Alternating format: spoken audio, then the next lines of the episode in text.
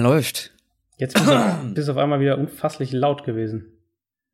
Bin ich laut? Jetzt geht's wieder. Jetzt geht's wieder. Ich habe mich eben, weiß ich nicht, ich habe nur Ins Mikro gestürzt. ins Mikro gestürzt, ins Mikro gehustet. Ähm, du, bevor wir anfangen, muss ich einmal Ja. fragen, ob ich das überhaupt thematisieren darf. Ähm, unser Fantasy-Duell vom letzten Wochenende. Äh, ja, also diese, diese Liga war, die stand leider unter keinem guten Stern für mich, muss ich sagen. Die Hörerliga meinst du? Äh, also die, also Bell natürlich war ja von Anfang an verheert und dann so die ersten vier Wochen, glaube ich, war ich noch einigermaßen, fünf Wochen war ich noch einigermaßen dabei, weil Adrian Peterson irgendwie gut gespielt hat und äh, meine Receiver ganz okay waren. Dann, dann äh, Cooper Cup jetzt auch noch verletzt. Ähm, schwierig. Ich höre nur Ausreden. Ich höre nur Ausreden. Na, ich wollte einmal noch so off the records fragen, ob das für dich okay ist, wenn wir das in dieser Folge Ja, thematisieren. absolut. Aber sehe ich, die Aufla Aufnahme läuft ja schon. Ja, sowas. Ach, wie blöd. also, falls das jemand nicht mitbekommen hat, ich habe gegen Adrian gewonnen. Es war. Aber du hast mich auch gewinnen lassen, muss man dazu sagen. Ja, du hast bei der äh, Aufstellung ein bisschen gepennt. Äh, Genau, obwohl ich mir extra noch am, am Donnerstag oder wann das war, extra noch aufgepasst habe und Eier hier eine andere Defense und so weiter holen. Dann meine Defense rausgenommen und dann halt am Sonntag natürlich um Mhm. 19 Uhr vergessen, die neue reinzusetzen. Ja, du warst aber auch im privaten, im privaten Stress. So eben, richtig. Es sei dir verziehen. Das ist nett.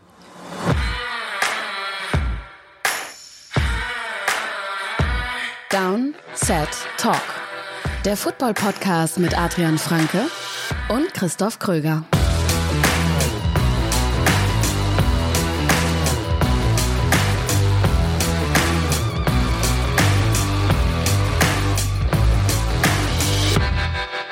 Herzlich willkommen zur 33. Ausgabe von Downset Talk. Wie gewohnt an einem Donnerstag, das ist der 29. November und wie gewohnt natürlich mit mir, Christoph Kröger und mit Adrian Franke.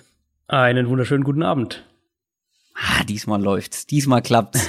ah, da passt der Einsatz punktgenau, Ja, ähm, wie abgesprochen. Ja. Als hätten wir es vorher. Na, egal. Auf jeden Fall reden wir heute über die kommenden Matchups in der NFL. Auch das seid ihr von uns gewohnt. Es geht um Woche 13, aber bevor wir dazu kommen, haben wir unter anderem noch eine Richtigstellung zu machen. Von der habe ich dir noch gar nicht erzählt, Adrian. Wir haben nämlich eine Nachricht bekommen nach der letzten Ausgabe, dass äh, mir persönlich ist ein kleiner Fehler unterlaufen. Und zwar bezüglich unseres Special Teams. So nennen wir ja die Leute, die uns bei Patreon finanziell supporten. Und da gibt's unterschiedliche Kategorien, also mit wie viel man uns supportet. Und die ganz Verrückten, also positiv Verrückten, ähm, die wirklich die oberste Kategorie nehmen, die bekommen einen Shoutout in diesem Podcast, in der nächsten Folge. Und das habe ich letzte Woche auch gemacht, nur leider habe ich selber die Kategoriennamen komplett durcheinander gebracht. Deshalb wurde uns geschrieben, dass der äh, Special-Teamer Zeifken ist, glaube ich, sein Spitzname. Das wurde mir geschrieben, dass ihn gar keiner unter seinem richtigen Namen kennt. Also Zeifken ist nicht Super Bowl Champion, sondern Hall of Famer. So heißt das. Das ähm, müssten wir an dieser Stelle nochmal unterbringen. Ähm, wer sich dafür interessiert, wie immer downsettalk.de, da auf Support klicken. Und downsettalk.de funktioniert jetzt auch wieder. Wir hatten einen kleinen technischen Blackout äh, letzte Woche. Der ein oder andere hat es mitbekommen, alle die ähm, die neuen Folgen über unsere Homepage hören. Ja, da sind wir äh, Opfer eines brutalen Hackerangriffs geworden. Aber es ist wieder alles unter Kontrolle. Ja, wir haben eine bessere Firewall und das läuft jetzt alles wieder. Und du, Adrian, warst als Downset Talk Brand Ambassador diese Woche unterwegs, als äh, Markenbotschafter sozusagen, und hast in einem Interview von uns erzählt. Habe ich das richtig verstanden? Genau, es ist im Prinzip ein, ein ähm, kleines Interview bei den Jungs von Football R. Die einen oder anderen von euch werden die vielleicht kennen. Auf Facebook könnt ihr die mal euch anschauen. Ähm, super nette Jungs, die echt auch viel Arbeit in NFL reinstecken, NFL-Coverage. Und mit denen habe ich ein bisschen gesprochen über generell so meine Arbeit, was ich, was ich so im Football mache, wie viel, wie viel Zeit da quasi so reinfließt in die, in die wöchentliche Arbeit. Ähm, und auch über die Neuauflage von meinem Buch. Ich habe ja, wer das noch nicht kennt, American Football, alles, was man wissen muss, ein Buch äh, Anfang des Jahres rausgebracht. Da gibt's jetzt eine, ähm, eine, eine zweite Auflage mit einem zusätzlichen Kapitel, paar kleinen Neuerungen und da könnt ihr auch im Rahmen von diesem Interview, also wenn ihr euch das anschaut, könnt ihr da zwei Exemplare gewinnen. Ähm, also geht einfach mal rüber auf Facebook oder deren Seite, schaut euch an, schaut euch das Interview an und macht einfach mit beim Gewinnspiel. Absolut. Ich werde vielleicht das dann ja auch endlich mal gewinnen. Ich versuche schon seit Monaten da irgendwie, irgendwie an, an Adrians Buch zu kommen, aber ja, er bleibt hart. Ja. ja, ja. Okay, äh, wir haben ab dieser Woche wieder sehr viele Matchups. Alle Teams spielen, es gibt keine Bye-Weeks mehr. Das heißt, wir haben sehr viel zu besprechen. Und deswegen überspringen wir die Takeaways und gehen direkt in die News. News aus der NFL. Es ist einiges wieder passiert diese Woche in der NFL. Natürlich haben sich auch letzte Woche wieder äh, Spieler verletzt und wenn das ein Franchise bzw. Starting Quarterback ist, dann ist es für das Team besonders bitter und diesmal hat es die Cincinnati Bengals erwischt. Genau, es, Andy Dalton ähm, hatte sich am Daumen verletzt, musste dann raus im Spiel und war dann, erst hieß es noch so, ja, vielleicht gar nicht so schlimm, äh, wissen es noch nicht genau und dann aber doch haben sie ihn auf die Injured Reserve Liste gesetzt, womit seine Saison effektiv äh, beendet ist, sofern die Bengals nicht noch völlig überraschend in die Playoffs kommen und in den Playoffs sehr weit kommen ist es äh, das Saison aus für Andy Dalton. Ich glaube, man kann da jetzt auch so ein bisschen einen, einen endgültigen Haken dran machen. Wir haben Cincinnati in den letzten Wochen ja auch mehrfach äh, kritisiert und das auch, glaube ich, zu Recht, wenn man sich ihre Spiele anschaut. Sehr, sehr anfällig in der Defense einfach. Ähm, spätestens jetzt mit der Dalton-Verletzung, denke ich, ist auch die Offense so ein bisschen ein als, als Thema beendet, wenn man so will. AJ Green äh, auch angeschlagen, äh, Tyler Eifert ist sowieso schon länger raus. Haben sie Ausfälle in der Offensive Line in der Summe einfach äh, zu viel. Und, und ich glaube, man kann da schon auch ein bisschen die, die größere Frage sozusagen stellen, war es das jetzt auch für Marvin Lewis? Also erleben wir jetzt tatsächlich mal den, den Umbruch in Cincinnati, den Bengals-Fans ja doch irgendwie schon länger sehen wollen und auf den sie schon länger warten. Und dann natürlich anschließend daran wird er wirklich eventuell von Hugh Jackson beerbt. Die Gerüchte äh, kursieren ja jetzt auch so ein bisschen in den USA. Also bitte. ja. Naja, es ist, äh, sie haben ja außer Marvin Lewis noch einen zweiten sehr erfahrenen Head Coach in den eigenen Reihen. Ähm, in Hugh Jackson, aber das kann ja, das, das kann, das, also die, die laufen doch, die laufen doch durch die Straßen und äh, jagen das Front Office, wenn die Hugh Jackson zum äh, Head Coach ich, äh, ich denke, aber ich kann es mir auch nicht vorstellen. Aber bei den Bengals weiß man nie. Die haben schon häufiger verrückte Entscheidung getroffen und ich meine, man kann ja im Prinzip die letzten. Ja, aber mit welcher Rechtfertigung? Du Hugh Jackson jetzt holst? Ja. Ja, gibt's keine.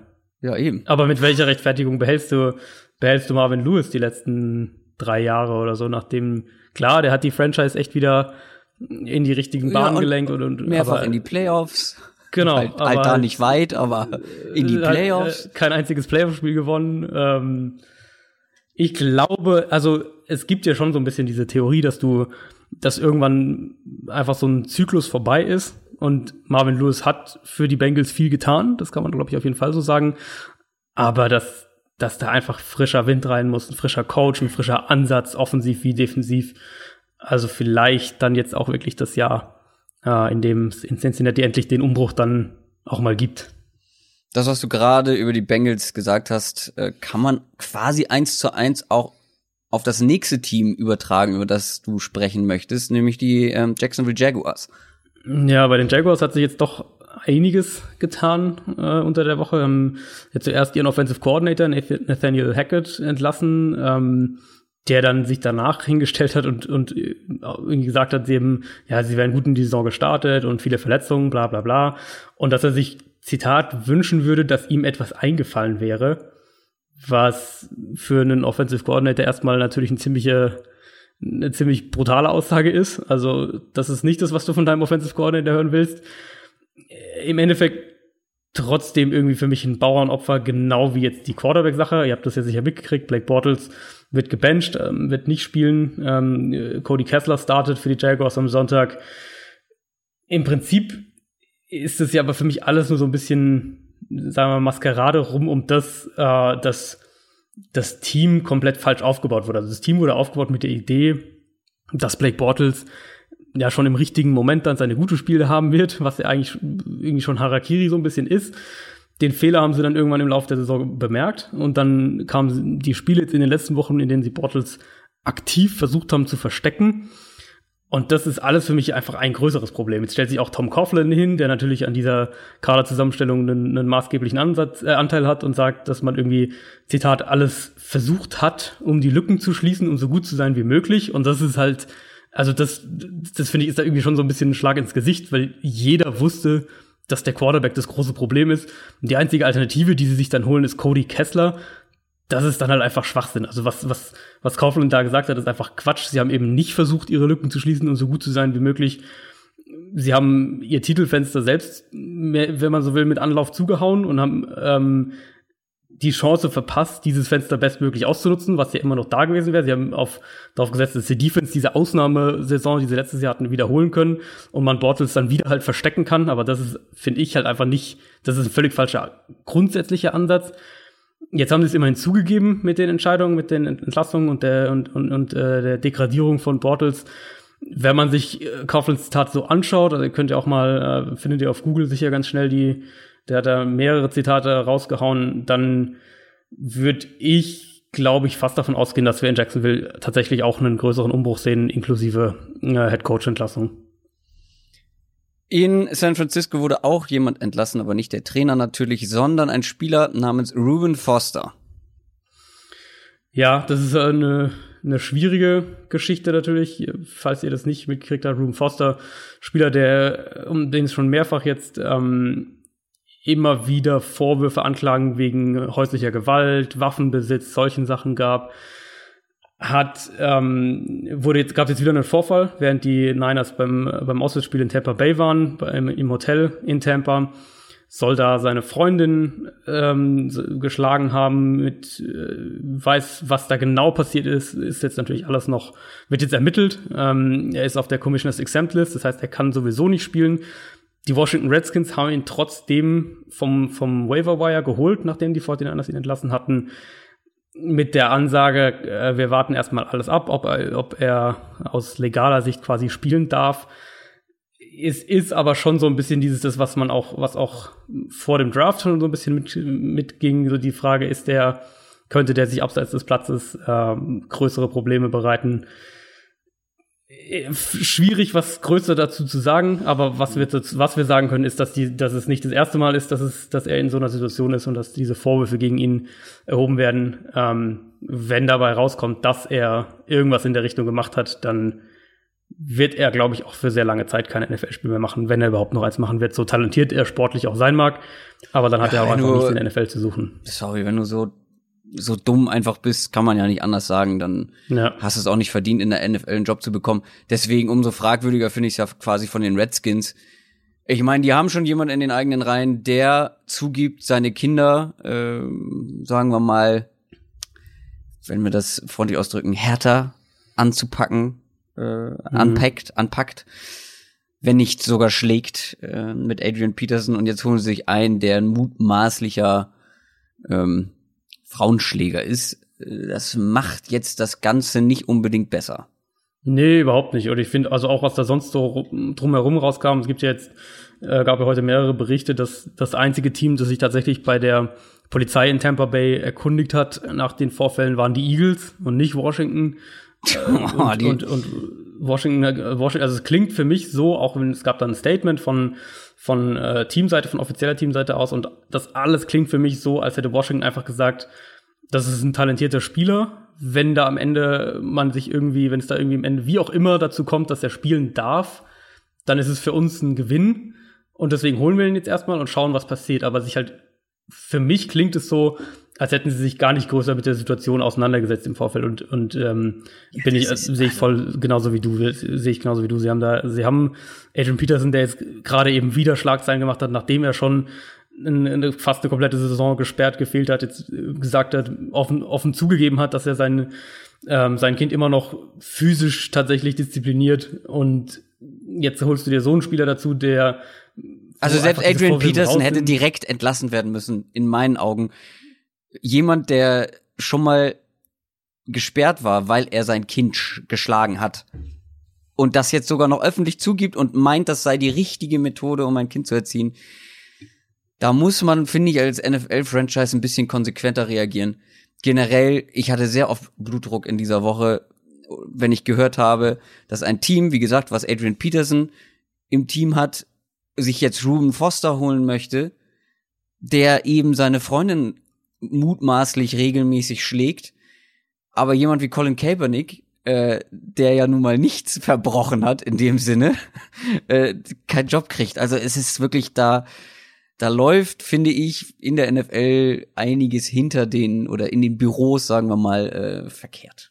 Ja, also gerade was das Thema ähm, häusliche Gewalt angeht. Und ich Ja. meine, die Liga hat, hat da ja in den letzten Jahren echt äh, seit der Ray Rice-Geschichte versucht, zumindest mehr zu machen ähm, und in Teilen auch mehr gemacht, aber es reicht halt einfach noch nicht. Und äh, gerade diese Sache, dass wenn du talentiert genug bist, äh, fast, fast egal ist, was du in der Richtung gemacht hast, du immer wieder mal Außer du setzt dich für, ähm, für schwarze Mitbürger ein. Dann ist, Genau, dann ist schlecht. genau. Nee, also aber gerade, also für mich ist das krasseste Beispiel immer Greg Hardy, dass der noch mehrere Chancen bekommen hat, obwohl bei dem das ja wirklich so eklatant zu sein schien. Ähm, ja, das ist leider ist es tatsächlich in der NFL. Ja, ist, Ist kein neues so, ja. Thema. Ähm, Ja. Aber diese Woche ist das Ganze noch mal ein bisschen hochgekocht.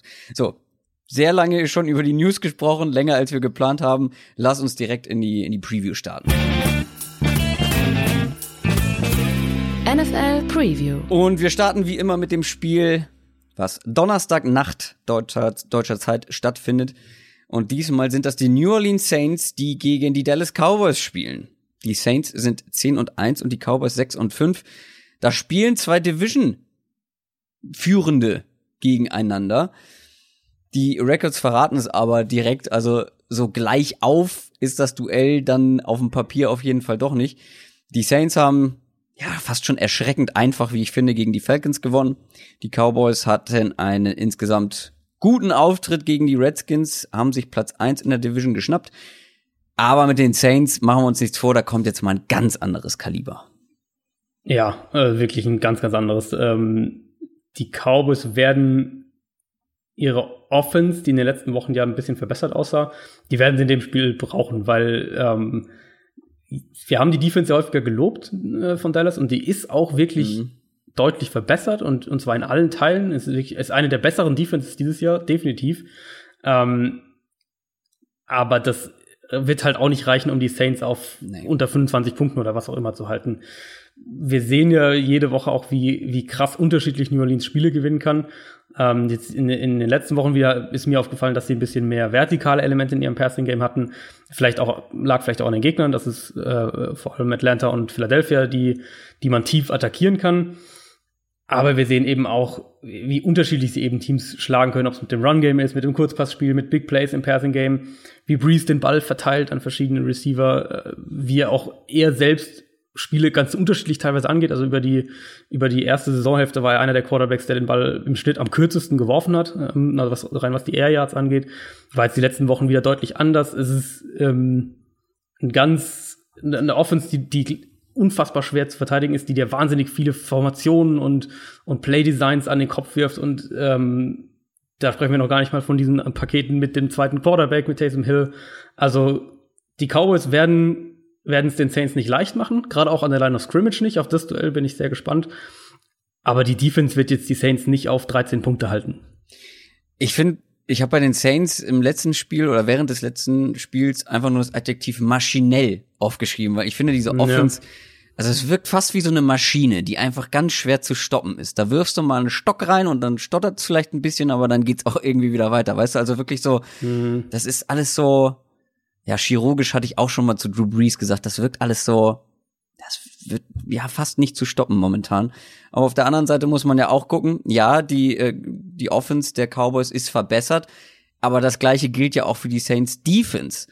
Also die Run-Defense vor allem haben gegen die Falcons zum Beispiel nur 26 Rushing Yards zugelassen, generell die beste Rushing Yards ähm, statistisch gesehen in der ganzen NFL. Auch der Pass Rush war, war gut also generell kommt es ja natürlich in diesem Matchup, ich meine, das liegt auf der Hand, vor allem auf die Run-Defense an, weil wir haben es auch schon öfter angesprochen, die Cowboys Offense läuft über Ezekiel Elliott. Und wie gesagt, es ist eine der besten Run-Defenses ähm, gegen eine der besten Run-Offenses. Also das ist vor allem ein sehr spannendes Matchup. Das ist auf jeden Fall, habe ich mir auch aufgeschrieben, als, als äh, eines der kritischen Matchups in dem Spiel. Ich gehe auch davon aus, dass, dass die Cowboys da jetzt nicht äh, aus ihrer Identität raus können oder auch, und auch nicht raus wollen. Die werden versuchen, von Anfang an ihr Run-Game aufzubauen, versuchen so den Saints möglichst wenige Drives zu geben, selbst die Uhr zu kontrollieren. Ähm, die Frage ist halt eben, was passiert, wenn die Saints dann offensiv vielleicht auch, und das sind sie natürlich in der Lage, schnell punkten. Also sagen wir, die haben irgendwie zwei, zwei schnelle Touchdown-Drives früh im Spiel und du liegst dann als, als Cowboys irgendwie mit sieben Punkten hinten oder vielleicht mit zehn Punkten und du selbst gezwungen wirst, ähm, zu werfen irgendwann im Spiel. Haben, ob die Cowboys da die Feuerkraft haben, um, um da mitzuhalten. Und ich, da kommt man dann schnell auch wieder auf Amari Cooper, glaube ich, zu sprechen. Mhm. Ähm, hatten wir schon so ein bisschen mal rausgearbeitet, die, die positiven Effekte, die er da mitbringt. Er ist nicht ähm, nicht dieser dominante Ex-Outside-Receiver, der der Coverages diktiert, Safeties ein bisschen diktiert, wie der Gegner die, seine Safeties spielt, all diese Sachen. Aber er ist extrem gefährlich aus dem Slot. Äh, seit, seit er in Dallas ist, ist er einer der produktivsten Receiver, was ähm, Routes aus dem Slot heraus angeht. Die Cowboys haben mehr, haben ihre Offense mehr geöffnet, wenn man so will. Sie spielen deutlich mehr ähm, 11 Personnel, also drei Wide Receiver Sets, mehr Spread-Formation. Das gibt wiederum dann Prescott mehr klare Reads, mehr einfach definierte Reads. Äh, gibt auch Elliott mehr Platz in der Box, wenn du deine, wenn du die Defense in die Breite ziehst, das ist ja auch ein Faktor. Also da sind schon sehr, sehr positive Effekte zu erkennen. Ähm, Prescott für mich auch wirklich ein Quarterback in den letzten Wochen, wo man seine Qualität sieht. Und ich glaube, seine Qualität ist dieser, dieser Ballverteiler sozusagen, dieser, in, in diesem, vor allem in diesem schnellen Underneath Kurzpassspiel, den Ball gut zu verteilen. Das kann er und das sieht man jetzt in den letzten Wochen auch wieder besser. Die Frage ist halt, ob es gegen diese Saints reicht. Und zwar einmal gegen die Saints Defense und dann eben auch, ob du damit ob du äh, mit der kannst. Saints Offense Schritt ja. halten kannst, genau. Ja, eben. Aber ich finde, Dak Prescott, wie du schon gesagt hast, also in dem letzten Spiel gegen die Redskins hatte ich das erste Mal so diesen Eindruck, den ich letzte Saison oder den alle letzte Saison von ihm hatten. Dass da ähm, vielleicht so ein paar Pässe dabei waren, hm, da, da runzelt man noch äh, die Stirn, aber dann zum Beispiel der Touchdown-Pass auf äh, Murray Cooper, der war schon überragend unter Druck genau auf den einen Spot. Also da waren schon ein paar, paar schöne Pässe dabei. Und zu Cooper, ich habe da ähm, einen schönen Artikel gefunden, wo es aufgedröselt wurde, warum, also wie kann das sein, dass so ein Spieler auf einmal so viel besser ist? Und das war das gleiche, was ich bei dem Trade schon mal angedeutet hatte, was schon rausgesucht wurde, dass wenn du ihm eben viel viele Targets gibst, viel Volume gibst, dass er dann einfach immer zuverlässiger wird. So ein Spieler halt, der nicht funktioniert, wenn er nur seine drei Targets pro Spiel bekommt. Und genau das ist passiert. Er hat einen viel höheren Target Share, was die ganze Mannschaft an, angeht. Zum Beispiel, also bei den, bei den Raiders hatte er in dieser Saison, in denen ich glaube acht Spiele waren es, zwölf Prozent Target Share. Da waren ganz viele im eigenen Team, die deutlich mehr Targets bekommen haben. Gut, das lag auch an der Spielweise der Raiders mit ihrem, äh, ja, mit ihrem komischen Passing Game. Aber jetzt der Target Share bei den Cowboys ist doppelt so hoch. Das sind 24 Prozent. Und diesen Target Share hatte Cooper in seiner Karriere schon mal. Und zwar in seinem guten Jahr 2016. Da hat er das bei den Raiders bekommen und danach auf einmal nicht mehr. Und bei den Cowboys, die setzen ihn jetzt ebenso ein. Wie du schon gesagt hast, auch oft im Slot. Also sie versuchen ihm wirklich so ihn quasi als, als einen der zentralen Punkte oder den zentralen Punkt in der Passing Offense zu machen. Und das hilft ihm ungemein. Und Dak Prescott Ge auch. Ja. Genau, das, genau, das hilft auf jeden Fall beiden. Es ist, ähm, er ist halt kein, er ist kein wirklicher vertikaler Receiver in dem nee. Sinne, dass er, dass er äh, Downfield angespielt wird. Er kann natürlich Yards nach dem Catch produzieren, das haben wir gesehen gegen Washington. Ähm, die Cowboys setzen ihn, glaube ich, vielleicht auch einfach ein bisschen besser ein, auch was ihre Routes generell angeht. Die können auch viel dann ja. mit den beiden Slot-Receivern zusammen irgendwie machen, was, was Route-Kombination angeht. Und die Offense ich finde auch die Line hat sich ein bisschen gebessert in Dallas. Also die Offense ist schon okay, aber die treffen halt auf eine Elite-Offense diese Woche. Und auf eine deutlich verbesserte, Defense. Ich glaube, wir sind uns einig, wenn wir sagen, es würde uns schon überraschen, wenn die Cowboys gewinnen. Aber wie ich auch schon mal gesagt habe, die sind einfach schwer zu schlagen momentan und dann auch noch zu Hause. Ähm, ich glaube, es wird kein einfaches Spiel, nicht so einfach wie gegen die Falcons. Aber trotzdem sollten es die Saints dann am Ende machen. Kommen wir zu den Falcons. Kommen wir zum Sonntag. Die spielen zu Hause gegen die Baltimore Ravens. Die sind 6 und 5, die Falcons sind 4 und 7. Ja, die Falcons-Saison kann man eigentlich nach der Niederlage gegen die Saints abhaken, oder? Also vor allem, wie sie das Spiel verloren haben, ist ja nicht so, dass sie da irgendwie lange mitgehalten haben und dann ganz unglücklich am Ende das Ding verloren haben. Zeitweise fand ich, sah das schon ein bisschen aus wie eine andere Liga in diesem Spiel. Ähm, und anders, äh, die Ravens, die sind natürlich jetzt voll im Rennen um die zweite Wildcard in der AFC. Und vor allem, wenn sie es schaffen, die Falcons zu schlagen, dann muss man die endgültig wieder richtig ernst nehmen. Ähm, muss man auf jeden Fall, ja. Die sind im Prinzip, glaube ich, man kann es ja so ein bisschen jetzt schon eingrenzen, dass das Playoff-Bild wird ja so ein bisschen klarer, dass die, die Ravens vermutlich im Endeffekt mit den Colts um das zweite Wildcard-Ticket in der AFC streiten werden, neben dem Team, das aus der AFC West kommt. Die Dolphins zählst du da nicht mit zu? Ja, ich zähle die Dolphins nicht. Da will, also da muss man ja fast eher die Broncos mittlerweile. Äh, ja, tatsächlich. Die sind, also wenn man sich den Trend so anguckt, kommen eher die Broncos in Frage als ja. die, als die, die Dolphins. Ähm, ähm, ja, also Falcons äh, ist absolut richtig. Jetzt, du kannst natürlich gegen die Saints verlieren, das ist völlig klar. Ähm, die haben aber ja halt auch davor gegen Cleveland und Dallas verloren. Ja. Und jetzt mit den drei Niederlagen am Stück ist die Saison eigentlich im, äh, also was, was Playoffs angeht, ist die Saison eigentlich so ein bisschen gelaufen. ja, vor allem, sagen, ja. wie sie aufgetreten sind. Es gibt nichts, was mir Hoffnung, Hoffnung macht, wo ich sage, okay, da hat man so positive Ansätze gesehen, dass ich sage, okay, damit äh, schlagen sie die Ravens. Also weder nee. in dem Spiel gegen die Browns noch ja. gegen die Saints. Also sie, sie können den Ball an sich schon immer noch werfen, hatten jetzt aber halt auch echt schlechtere Spiele aber auch nicht im laufen. Game. Genau, sie, haben, sie waren im, im Run-Game waren sie jetzt mehrfach richtig schwach, also vor allem gegen die Saints. Auch gegen Dallas war es, war es nicht so wahnsinnig viel ähm, im, im Run-Game, gegen die Browns an sich auch. Es ist nicht mehr dieses konstante Run-Game, was die Falcons Offense ja eigentlich auch ausmacht. Mhm.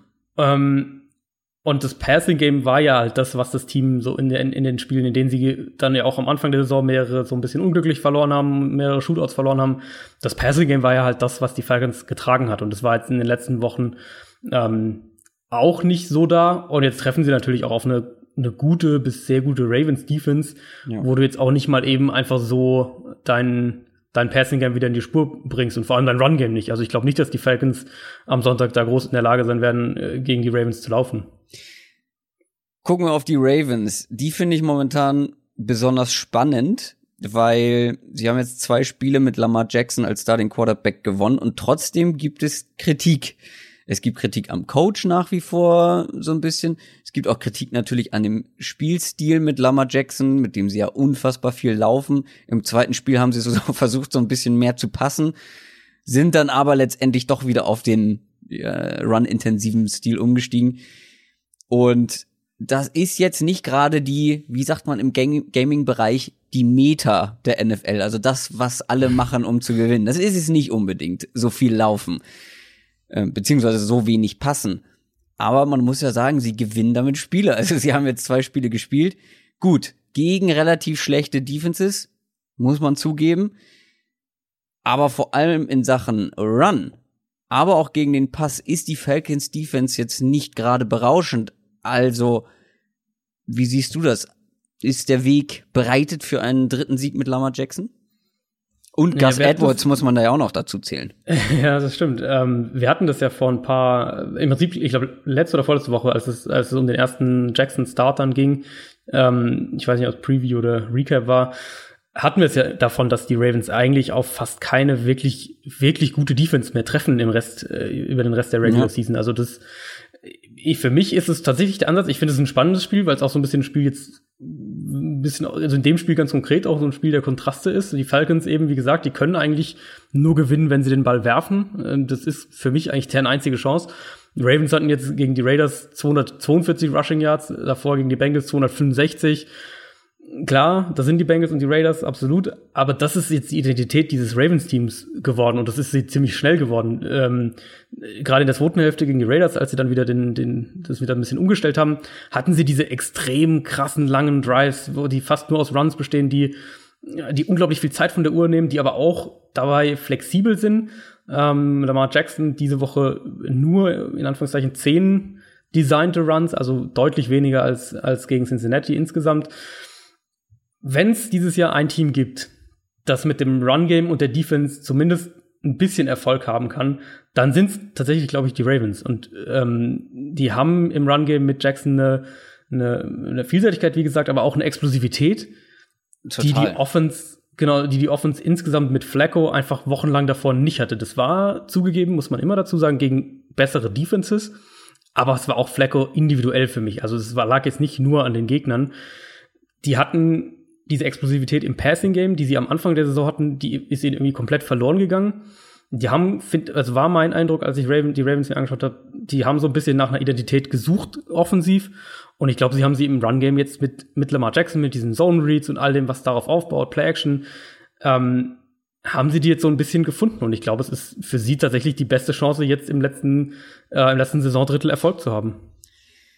Man muss natürlich auch immer im Hinterkopf haben, dass so ein Spielstil für einen Quarterback auch relativ riskant ist. Ne? Das sagen ja auch viele. Ja. Vor allem, wie er läuft. Ähm, er ist halt auch körperlich kein Cam Newton, ja, der auch dann noch mal doppelt dicke Pads äh, im Vergleich zu anderen Quarterbacks hat. Aber Explosivität finde ich das absolut richtige Wort, wenn man Lamar Jackson zuguckt. Und wie gesagt, der Rookie Running Back Gus Edwards hat jetzt auch zwei Spiele, viele Carries bekommen und sah auch sehr explosiv eben aus. aus. Ähm, und wie ich finde, im Passspiel gibt's auch deutliche, deutlich schlechtere Quarterbacks in dieser Liga. Ähm, wir haben vorhin schon über, über die Jagu Jaguars gesprochen. Also das ist jetzt auch nicht so verkehrt, was Lama Jackson da gemacht hat. Gut, zwei Interceptions hat er, glaube ich, letzte Woche.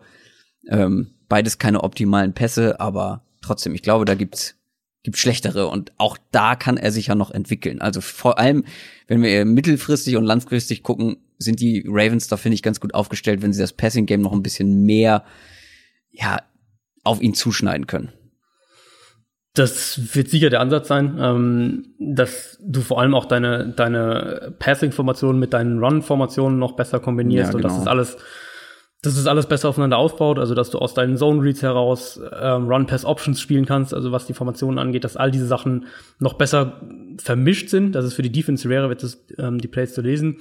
Bei Jackson eigentlich, als Passer ja. Eigentlich müsste man ja die Panthers als gutes Beispiel bringen, aber die sind momentan nicht das beste Beispiel. Ja. Aber so grundsätzlich. Ja, genau. Also du musst halt, die Balance ist halt echt schwierig, weil du in der, es ist halt einfach wahnsinnig schwer in der NFL mit, mit einem Fokus aufs Run-Game zu gewinnen heute. Das sehen wir jetzt ja im Moment echt jede Woche.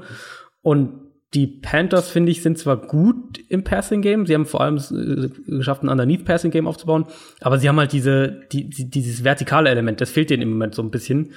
Ähm, das kann Cam Newton an sich, also daran liegt's nicht, und Jackson kann das auch. Er ist als als Passer ist er noch sehr, sehr roh. Das ist auf jeden Fall ja. so. Das hat man auch vor dem Draft gesehen. Ähm, das fängt bei ihm vor allem mit, mit äh, der Beinarbeit an in der Pocket, was das Passing-Game angeht. Aber ich finde, er hat sich schon verbessert im Vergleich zu dem, was man teilweise vor dem Draft noch gesehen hat. Und vor allem gefällt mir sehr gut, wie er sich ähm, in der Pocket bewegt, wie er äh, mit dem Pass Rush umgeht, wie er die Augen auf seine Receiver hält. Das ist ein sehr, sehr gutes Zeichen für einen Rookie Quarterback. Und das ist eben auch wieder was, was man auf College Tape gesehen hat. Also er war, obwohl er ja, man hat dann oft diese Highlight Runs von ihm gesehen. Er war kein Quarterback im College, der, der wild losgescrambled ist, wenn er, wenn sein erster Read nicht offen war. Und das ist er in der NFL auch nicht. Seine Rushing Yards kommen fast alle aus designten Runs. wenn es ein, ein, äh, ein Passing Play an sich ist, dann versucht er auch den Ball zu passen und dann versucht er auch mit den Augen durch, über seine Reads zu gehen und, und sich in der Pocket zu bewegen. Und ich finde, da sieht man schon echt positive Ansätze. Abschließend zu diesem Matchup, ich finde, dass bei den Falcons wirklich einiges besser laufen muss. Also ich habe die Probleme gegen den Run schon angesprochen. Im eigenen Run-Game haben sie, wie gesagt, Probleme. Dann fand ich die Pass Protection, jetzt auch nicht so berauschend äh, gegen die Saints. Und natürlich zu viele Turnover. Ähm, und das alles müssen sie eigentlich abstellen, um gegen die Ravens, so wie sie momentan spielen, eine Chance zu haben. Ja, das wird nicht leicht, eben wie gesagt, gerade gegen diese Defense, auch gerade was die Pass Protection ja. angeht.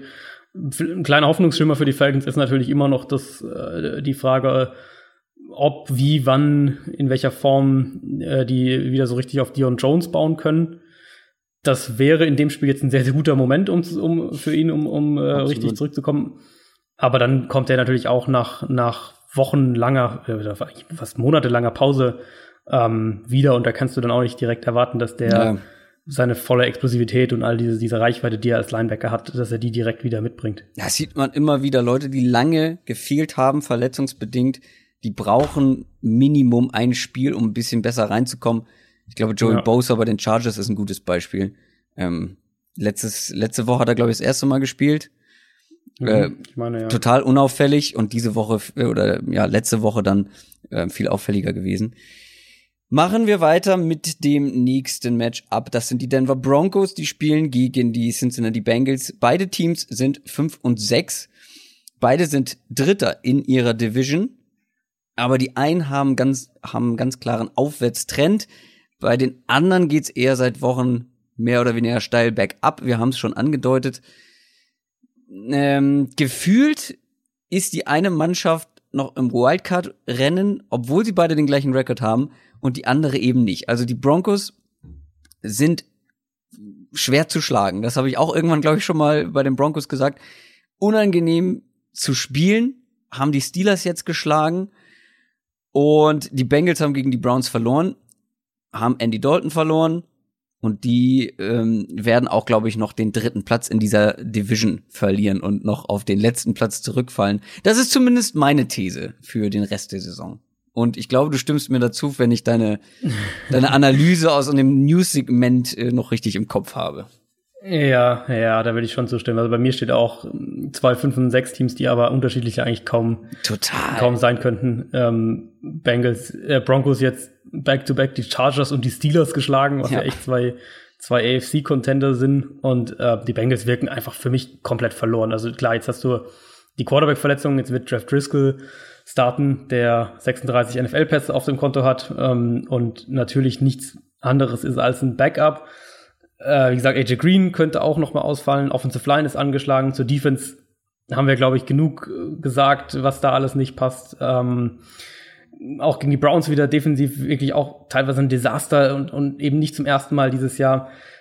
Ich äh, an sich wäre das für mich jetzt so ein klassisches Spiel aus, aus Broncos Sicht. Hier, hier, du hast die Chargers geschlagen, das Division-Spiel, dann hast du die Steelers geschlagen, wo keiner mit gerechnet hat. Und dann verlierst du. Äh, genau, jetzt fliegst du rüber an die, Ostküste, also an die Ostküste, äh, also nach, nach Ohio, nach Cincinnati und verlierst äh, gegen ein Bengals-Team, wo du halt eigentlich no business hast, das Spiel zu verlieren. Mit, gegen Jeff Driscoll kann ich mir das wirklich nicht vorstellen. Also das, das, das glaube ich einfach nicht, dass die Broncos das Spiel dann nach den beiden Siegen jetzt herschenken. Vor allem, wenn man sich das einfach mal so im großen Ganzen anguckt, die Offense der Broncos, ja, die ist nicht umwerfend, aber wahrscheinlich noch gut genug für die Defense der Bengals und die Defense der Broncos mhm. wiederum müsste, wie du schon gesagt hast, stark genug sein für diese Offense der Bengals mit Backup Quarterback. AJ Green sagt selber, er spielt am Sonntag. Da muss man immer abwarten, wenn ein Spieler das selber mhm. sagt. Ja. da ist natürlich auch wenn es am Spieler geht, wird er immer spielen. Ja, ja, natürlich. Ähm, und er hat auch gesagt, er macht sich überhaupt keine Gedanken mit Driscoll, weil wirf ihn irgendwo in meine Richtung. Ich fange ihn schon, hat er, ähm, hat er gesagt. Fand ich sehr schön. Ja. Äh, das Selbstbewusstsein ist nach wie vor da bei AJ Green. Wenn er nicht spielt, sehe ich wirklich schwarz, weil dann hast du wieder nur Tyler Boyd. Tyler mhm. Boyd, wenn ich mich richtig entsinne, wird häufig im Slot eingesetzt und da haben die, die Broncos mit Chris Harris Jr. einen, der wirklich in richtig guter Form ist. Ähm, hat letzte Woche gegen die Steelers Wide Receiver kaum was zugelassen. Also wenn Juju was ge gerissen hat, dann war es ähm, nicht gegen Chris Harris. Antonio Brown hatte mit ihm ordentlich was zu tun. Und wenn AJ Green ausfällt und ja. Tyler Boyd gegen Chris Harris Jr., dann bleibt nicht mehr so viel übrig. Nee, dann bleibt wirklich nicht mehr so viel übrig. Und vor allem, falls Green ausfällt, ähm, Chris Harris ist einer der wenigen Cornerbacks in der die NFL, auch mal die outside, in, ja. in Man Coverage genau die Outside und im Slot verteidigen. Das heißt, dann hast du das Problem, wenn die Broncos in Man Coverage gehen, dass der, dass du Tyler Boyd auch nicht vor ihm verstecken kannst, sozusagen, wenn die Broncos das nicht wollen. Also da wird's dann schon echt, da wird's schon sehr, sehr düster und, und, und defensiv, also äh, Broncos Offense gegen, gegen Bengals Defense sehe ich eigentlich auch so, dass davon, ähm, also Case Keenum ist ja immer noch eine Wundertüte. Ich finde, der hat sich ein bisschen stabilisiert jetzt in der zweiten Saisonhälfte, weil er auch, also geht weniger Risikopässe ein. Klar, dadurch sind die, ähm, sind die Broncos im Endeffekt auch haben weniger Big Plays, aber sie haben so ein bisschen eine, eine solidere Baseline, glaube ich, kann man vielleicht am ehesten sagen. Und sie haben ein Run-Game, was was dir echt wehtun kann als, ähm, als gegnerische Defense. Obwohl sie ja in der Offensive Line Probleme haben, die Broncos, also Verletzungsprobleme, äh, sah das gegen die Steelers echt überraschend gut aus. Also gerade Philipp Lindsay ein sehr, sehr gutes Spiel gemacht. Hätte ich überhaupt nicht erwartet. Die Ach, ich dachte, du wärst noch bei den Bengals gewesen und dem Run-Game. So hatte nee, ich das Bengals, eben verstanden. Nee, Wir reden über die Broncos, über Lindsay genau, und nee, okay, sorry, okay, nee, ich meinte die Broncos, genau.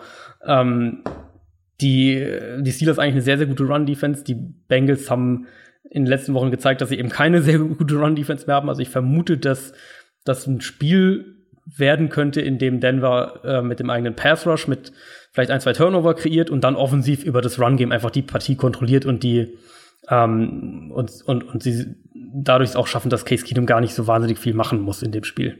Das ist auf jeden Fall ein Matchup gewesen, was ich bei mir auch noch dick angestrichen habe. Das Running Game. Da sage ich ja seit Wochen, sagen wir beide seit Wochen, die Bengals haben Probleme zu tackeln und dann kommt jemand wie Philip Lindsay, der momentan einfach so schwer zu kriegen ist. Ja. Ich habe bei Twitter, guckt euch gerne nochmal an, habe ich so eine kleine Sequenz äh, rausgeschnitten und die immer langsamer abgespielt, wo man einfach diese, ich nenne es horizontale Explosivität sieht, die Philipp Lindsay einfach mitbringt, weil er ja auch ein relativ ja, kleiner, leichter Running Back ist, aber der hat, der macht Cuts, quasi kommt im Vollsprint auf einen zu, macht einen Jump Cut, bam, und ist horizontal einfach um 90 Grad weg. Und das ist so schwer zu verteidigen. Und dann kommen da halt Bengals-Verteidiger, die damit schon generell Probleme haben. Da bin ich sehr gespannt drauf. Ja, und, und auch, äh, also bei Lindsay finde ich auch eindrucksvoll, wie, und das liegt natürlich auch wieder an seiner Statur, durch wie enge Lücken er dann auch kommt ja. als Runner. Das, das ähm, ist auch eine Qualität. Für mich ein Kritikpunkt vielleicht noch bei den Broncos, dass so gut wie das Run-Game funktioniert und wie sie da auch ja, ihre, ihre Base-Formation haben, aus denen sie gut laufen können, müssten sie das für meinen Geschmack noch viel mehr mit einem Play-Action-Game im Passing-Game äh, vermischen. Da, da fühlt sich Keenum in meinen Augen immer noch am wohlsten. Ähm, da ist er als Passer effizienter, deutlich effizienter als Ja, letztes Jahr, ne? War das doch so extrem? Genau, letztes Jahr bei den Vikings war das sehr, mhm. sehr extrem und, und mein Eindruck ist, dass es dieses Jahr auch der Fall ist, aber die Broncos spielen eben vergleichsweise echt wenig Play-Action. Ähm, wie gesagt, gerade was, was die Formation, was die Play-Designs angeht, sollten sie eigentlich das gut mit ihrem Run-Game kombinieren können. Und dann machst du auch dein Passing-Game nochmal gefährlicher und, und erleichterst natürlich auch letztlich Keenum äh, die Arbeit. Und ich glaube, das ist ein wichtiger Aspekt für die Broncos, wenn die sich nochmal, wenn die sich da nochmal im Wildcard-Rennen zurückmelden wollen. Ist auch wieder so eine Sache, wo ich sage, hol das meiste aus den Spielern, die, die du hast, raus und mach mit denen das, was sie am besten können, was bei ja. den Broncos offensichtlich nicht der Fall zu sein scheint. Kommen wir zu einem Team, bei dem das auf jeden Fall der Fall ist. Die Los Angeles Rams, die sind 10 und 1, kommen aus der Bye Week, spielen gegen die Detroit Lions, die sind 4 und 7. Und hier geht's los, so ein bisschen mit den Spielen, wo es zumindest für eins der Teams, ja, bei 4 und 7 kann man noch drüber streiten. Aber wenn man sich die Lions anguckt, dann muss man schon sagen, ah, geht's hier noch um was in dieser Saison? Die Lions waren bisher in der Saison immer mal für eine positive, aber auch für eine negative Überraschung gut. Aber die Rams, wie gesagt, aus der Bye Week schön erholt und die Lions nach einem mal wieder insgesamt enttäuschenden Auftritt gegen die Bears, auch wenn sie es lange eng gehalten haben. Also im Normalfall sollten die Lions danach äh, nicht plötzlich wieder um eine Wildcard mitspielen nach dem Spiel gegen die Rams. Deshalb, das, würde, das, das würde mich überraschen, ja. Deshalb habe ich mal ähm, ein kleines Fragespiel mit dir vorbereitet oder für dich vorbereitet. Wo du einfach nur mit Lions oder Rams antwortest. Und zwar geht es um die einzelnen Mannschaftsteile, um die Matchups direkt. Ob du da irgendwo die Lions vorne siehst mm, und wir einfach mal durchgehen. Und du sagst mir, wer gewinnt, quasi so auf dem Papier. Lions gegen, gegen Rams. Also, O-Line der Lions gegen die D-Line der Rams. Einzige Chance, Tackles der Rams, äh, der, der, der Lions gegen die Edge Rusher, aber Interior ganz klar die Rams. Aaron Donald übrigens Sacking, Sack Leader momentan der NFL. Ich glaube mit vier Sacks Vorsprung. Das ist schon absurd. Kommen wir zur D-Line der Lions gegen die O-Line der Rams, also das Ganze umgedreht. Glaube ich, das heftigste Mismatch zugunsten der Rams. Ganz klar die Rams. Obwohl Sigi Ansa ja immer wieder immer besser in Fahrt ja, kommt und so ein bisschen Pass Rush reinbringt. Ja, aber ich glaube, der wird, wenn der jetzt gegen Andrew Whitworth spielt, dann wird das anders aussehen. Pass Offense der Lions mit Matthew Stafford und Co. gegen die Passing Defense der Rams. Wäre ja tatsächlich spannend, wenn die Lions noch irgendwelche Spieler hätten, aber äh, jetzt Marvin Jones auf, auf Injured Reserve Liste, Carrion Johnson fällt vielleicht auch aus, der ist ja auch ein Passing Game Faktor. Ähm, und die Rams bekommen vermutlich ja sogar Akib Talib zurück. Also, was extrem wichtig wäre. Ähm, was extrem wichtig ist, wirklich. Das ist, das, das, das gibt der Secondary wahrscheinlich ein komplett anderes Gesicht, könnte ich mir vorstellen, weil du ja. in Man-Coverage Talib dann dem, dem gegnerischen Nummer 1 Receiver gegenüberstellen kannst, was dann wahrscheinlich Kenny Golladay sein wird für die Lions und äh, Peters die Nummer 2 bekommt. Du kannst mit den Safeties vielleicht Peters auch noch ein bisschen mehr helfen. Also das sollte die Rams defensiv nochmal deutlich stabilisieren und dann ist das sogar auch ein Matchup, was wahrscheinlich zugunsten ähm, der Rams ausgeht. Ja, vor allem, weil Akib Talib ja auch vor seiner Verletzung extrem stark gespielt hat und da ja. hat man gemerkt jetzt auch in den Spielen, äh, wie sehr der fehlt. Dann das Ganze umgedreht. Pass Defense der Lions gegen die Passing Offense mit Jared Goff und so weiter. Ähm, die Passing Offense der Rams. Ja, auch eigentlich ziemlich klar die Rams. Wir haben es bei den Lions jetzt ja auch mehrfach gesehen, wie die dann doch auch scheme-technisch Probleme bekommen. Also wir haben das gegen, gegen Chicago an Thanksgiving, das war ja nicht nur, dass die zu Hause verloren haben, sondern die Bears hatten ja nicht mal Trubisky. Das heißt, die haben ja sogar zu Hause gegen einen Backup-Quarterback ja, verloren, die Lions. Was dann eben natürlich auch wieder am Scheme der Bears liegt, das extrem gut ist und das, das äh, offene Receiver kreiert. Und äh, was das angeht, sind die Rams natürlich eines der besten Teams in der Liga. So, und zu guter Letzt äh, vergleichen wir noch die Run Games gegeneinander. Also wenn wir mal gucken, Running Game der Lions gegen die Running Defense der, der Rams. Das wäre vielleicht der, die eine, der eine Ansatz, wo die Lions einen Vorteil haben könnten. Mit Karen Johnson würde ich das sogar den Lions geben, mit Legarrette Blunt, äh, sagen wir mal, ausgeglichen. Ja, und umgedreht brauche ich, glaube ich, gar nicht fragen. Da haben wir Todd Gurley ja. auf der einen Seite. Ja, und die Lions Run Defense, gut, die ist äh, mit Harrison ein bisschen besser. Ah, nee, äh, doch, mit Harris ein bisschen besser geworden, aber jetzt auch nicht, jetzt auch nicht so, dass man einen Todd Gurley über vier Viertel stoppen könnte. Ja, und gerade was die, also wie die Rams ja ihr, ihr Run-Game machen, das haben wir auch schon ein, zwei Mal erklärt, wie, wie sie ähm, Teams mit den gleichen Formationen die ganze Zeit attackieren und du kannst dann natürlich auch gewisse Matchups forcieren. Gerade jetzt die Lions sind ein Team, was defensiv ähm, gerne Man-Coverage spielt. Sprich, du kannst als Offense noch mehr die Defense so ein bisschen manipulieren oder, oder bewegen, wie du es halt haben willst, wenn du, sagen wir, du deinen Tight End ein bisschen anders aufstellst oder was auch immer. Also da sehe ich nicht, da, ich glaube, das wird ein Spiel, in dem Todd Gurley viele einfache Yards haben wird. Also fassen wir zusammen, mit einem Auge zugedrückt gibst, gibst du der Lions ein Matchup, wenn Carrion Johnson spielt. Und ganz vielleicht O-Line gegen Pass Rush, wobei da meinst du ja auch nur über die Außen. Ja. Also fassen wir zusammen, das wird ganz schwer für die Lions. ja, das, das wird, also ich, ich sehe halt ich sehe nicht, wie die Lions generell jetzt den Rest der Saison einfach, je nachdem, wie lange Carrion Johnson ausfällt, ja. aber die haben halt einfach du hast keine kaum Playmaker. Noch Waffen. Ja. Genau, du hast, du hast kaum noch irgendwen, der wirklich mal einen individuellen Unterschied ausmacht. Und dann ist ja eben auch dieser Punkt, das hatte ich ja auch ein, zwei Mal schon gesagt, die Offense, diese, diese äh, Kurzpass-Offense, die ähm, an sich eben sehr, sehr auf schnelle, kurze Pässe und das Run-Game baut, ähm, die ist einfach nicht nur, nicht nur unspektakulär, sondern auch einfach nicht, die, die gibt dir als Offense zu wenig für meinen Geschmack. Also da sind zu wenige Elemente drin mit, sei es das vertikale Passing Game, sei es überraschende Elemente, die dir die dich als Offense irgendwie besser machen. Und dann naja.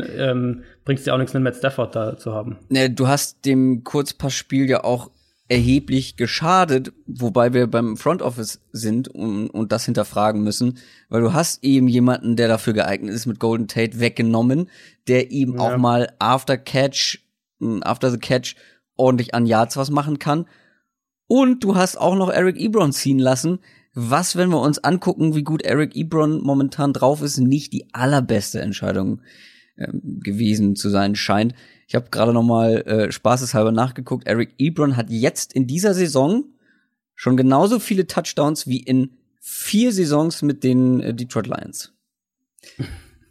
das ist natürlich krass. Allerdings muss man da dann auch klar sagen, dass die Lions ihn also, dass er zum einen in, deutlich inkonstanter in Detroit war, auch ja, als, als, als Receiver. Aber dass die Lions ihn halt auch nie in dieser Offense nie so vernünftig eingesetzt haben. aber du, aber du würdest ja nicht widersprechen, wenn du, wenn man sagt, jemanden wie Eric Ebron könnten sie momentan schon noch gut gebrauchen. Ja. Und, und Golden Tate natürlich auch. Und dann, ja, umgekehrt kann man eben auch sagen, was wir, als der Trade passiert ist, so ein bisschen spekuliert haben, wie, was, was das für ein Signal vom Front Office ist, dass die da vielleicht schon gesagt haben, ähm, intern natürlich will man ja niemals zugeben, aber so intern gesagt haben, das ist keine Saison, in der wir irgendwas reißen, obwohl sie da ja noch mitten im Playoff-Rennen waren. Da hast ähm, du gesagt, NFL-Teams denken so nicht. Da habe ich mit meiner naiven Art gesagt, ja, vielleicht haben sie es genau, ganz und, realistisch und ich, betrachtet. Ich weigere mich eigentlich auch, das zu glauben. Und hat, die anderen Moves machen ja auch keinen Sinn. Also, dass sie dann ja, genau. einen, einen Snacks Harrison sich ertraden und so. Ähm, ich habe den Trade damals nicht verstanden. Ich verstehe ihn jetzt auch nicht. Und ich, für mich haben sie trotz, also das, der Golden Tate Trade war so eine signifikante Schwächung, ja. Schwächung einfach ja. auch für die Offense ähm, das haben wir eben fast in, eigentlich in jedem Spiel jetzt gemerkt, wenn man sich die Lines anschaut. Und dann eben, wie gesagt, jetzt fehlt es den an allen Ecken und Enden eigentlich, was, was offensive Playmaker angeht. Das hätte ich so auch nicht erwartet, dass dieser Abgang denen so schadet, wie es letztendlich tut. Kommen wir zum nächsten Spiel, kommen wir zu den Arizona Cardinals. Die sind 2 und 9 und die spielen gegen die Green Bay Packers, die 4, 6 und 1 sind. Traurigerweise, vor allem für alle Packers-Fans, ein Stand heute nicht Playoff-relevantes Spiel. Das hätte man vor der Saison wahrscheinlich auch nicht erwartet. Die Packers haben mhm. vier der letzten fünf Spiele verloren und jetzt eine, mhm. ein Fakt, eine Statistik. Da muss man wirklich mal drüber nachdenken. Die haben die letzten acht Auswärtsspiele alle verloren. Sind mittlerweile Dritter in der Division, zwei Siege hinter den Vikings, die Zweiter sind. Äh, und wie Aaron Rodgers schon in der Pressekonferenz angedeutet hat, sie müssen jetzt wirklich alle Spiele gewinnen. Nacheinander. Angefangen bei den Cardinals. Das Gute, das liegt momentan im Bereich des Machbaren. das liegt im Bereich des Machbaren, ja. Äh, ich finde es bei den Packers ist es ja echt eklatant, nicht nur, dass die äh, jetzt die Saison alle Auswärtsspiele verloren haben, viele der letzten fünf, auch wenn man sich anschaut, wen die so geschlagen haben. Also das waren halt die Bears in Woche eins, wo äh, klar dieses Spiel, wo die, wo die Bears eigentlich die erste Halbzeit komplett dominiert haben und dann Aaron Rodgers zurückkommt und das Spiel dreht. Äh, okay. Und wo die Bears ähm, noch nicht ansatzweise auf dem Stand waren, wie genau, sie es jetzt auf keinen Fall. Auf keinen Fall. Und aber ansonsten waren es halt, und zwar alles zu Hause, die Bills, die 49ers ohne Jimmy Garoppolo und Miami. Das waren die drei anderen Siege von den Packers in dieser Saison. Und das oh, ist halt schon hart, ey. Das ist, genau, das ist eigentlich die Bilanz von einem, von einem absolut durchschnittlichen Team. Ja. Und im Moment sind es die Packers. Die, die Packers sind dieses Jahr ein durchschnittliches Team. Und das muss man mittlerweile auch sagen, äh, schließt auch, nicht, dass er Durchschnitt wäre, aber das schließt auch Aaron Rodgers mit ein. Äh, wir hatten jetzt mehrere Spiele, in denen diese diese Accuracy-Probleme, ähm, die man auch früher in der Saison schon gesehen hat, auch, auch äh, in, in verschiedenen Szenen, bei verschiedenen Würfen, ähm, dass die in ganz kritischen Szenen aufgetreten sind, also bei kritischen Third Downs und solchen Sachen, wo sie dringend einen First Down gebraucht hätten, wo der Receiver auch gelegentlich frei war. Und vor allem eben auch bei einfachen Pässen, also dass Rogers einfache Pässe verfehlt, was ja, man von ihm total. halt eigentlich wirklich nicht kennt. Und auch ähm, kurze Pässe, ne? Also ich weiß genau, nicht, genau, an so wen das war, war das an äh, St. Brown wirklich so ein, genau, so ein 5-Yard-Pass und den irgendwie zwei Meter daneben geworfen. Ja, und, und an die, auf die Füße der Receiver, so mehr oder weniger. Also man kann da auf keinen Fall und ähm, das ist immer so ein bisschen eine harte Realität, aber man kann da Aaron Rodgers so spektakulär er teilweise immer noch ist, und es ist er auch dieses Jahr wieder, er hat absolut spektakuläre Würfe drin, ähm, aber man kann ihn da auf keinen Fall von der Kritik ähm, ausschließen. Und das, das, sind, das ist dann eben dieses tiefer gehende, grundsätzliche strukturelle Problem, was die Packers haben. Du hast Rogers Fähigkeit auf der einen, auf der einen Seite, außerhalb der Pocket, äh, improvisieren, all diese Sachen. Und dann eben Mike McCarthy mit seiner, seiner West Coast Offense auf der anderen Seite, die Präzision fordert, die, die fordert, dass man innerhalb der Play Designs spielt, innerhalb der Struktur der Plays spielt. Und es ist einfach schwierig, die zwei Sachen unter einen Hut zu bringen. Das war die letzten Jahre schon immer wieder ein Problem. Und dieses Jahr ist es halt einfach besonders eklatant. Und äh, Packers haben zum Beispiel eine sehr geringe Play-Action-Quote, bringen Rogers wenig in Bewegung, ähm, was, was, was ihm, glaube ich, als Quarterback helfen würde. Ähm, sie spielen eine, insgesamt eine relativ statische Offense, keine, finde ich, keine richtige Identität. Also die Plays ähm, es ist jetzt nicht so, dass Plays gut aufeinander aufbauen, wie wir es bei, bei den Rams zum Beispiel immer wieder loben. Ähm, keine so keine Play-Strukturen, die man so richtig, die so richtig kombiniert werden. Und dann ist eben auf der anderen Seite Rogers auch zu häufig nicht gewillt oder, oder, oder sieht es nicht oder was auch immer, äh, diese kurzen, einfachen Pässe, die das Play, die die Play-Designs ihm geben, die dann auch zu nehmen und den Ball dahin zu bringen. Ich habe mich gerade, während du das erzählt hast, durch dein neues Quarterback-Ranking bei Spox geklickt, was gestern Morgen rausgekommen ist. Aaron Rodgers ist bis auf Platz 8 gefallen bei dir. Da, hm, da habe ich schon äh, sich das vorhin gesehen. Da haben, sich, da haben sich nur Leute beschwert, dass sie ihn noch tiefer setzen würden. Echt? Ich dachte, da kommen ja. jetzt die Packers-Fans und sagen, Blasphemie. äh, ich habe ja, noch eine, ich ja. habe noch eine, ich habe noch eine zweite Theorie oder noch eine, ja, eine Theorie, die damit einhergeht, warum die Packers Offense nicht funktioniert, weil das haben wir ja die letzten Jahre gesehen, dass viel in der Packers Offense halt durch diese Broken Plays funktioniert hat. Ne, so ein Play, was, was in der ersten Stufe, hattest mhm. du, glaube ich, auch mal erzählt, dass jedes Play eigentlich so zwei Teile hat. Einmal so den ersten Teil und dann, dass, wenn Rogers rumscrambled, dass es noch einen zweiten Teil gibt. Genau. Ja. Das Ding ist, guck dir mal an, wen er momentan als Receiver da hat. Ich meine, für solches, für solche Broken Plays, wenn Rogers rumscrambled und so weiter. Da musst du ja auch als, braucht er natürlich auch Receiver, die sich Platz verschaffen, die in der Lage sind, dann zu antizipieren, was er macht, die Situation richtig einschätzen müssen. Und dafür braucht man in der Regel ja Erfahrung. Erfahrung, äh, was NFL-Verteidiger angeht, was, wie die sich verhalten, äh, Erfahrung natürlich im Zusammenspiel mit Rogers. Und deswegen, das hilft den Packers halt auch überhaupt nicht. Sie haben mehrere Rookie-Wide Receiver, die natürlich, was das angeht, unerfahren sind.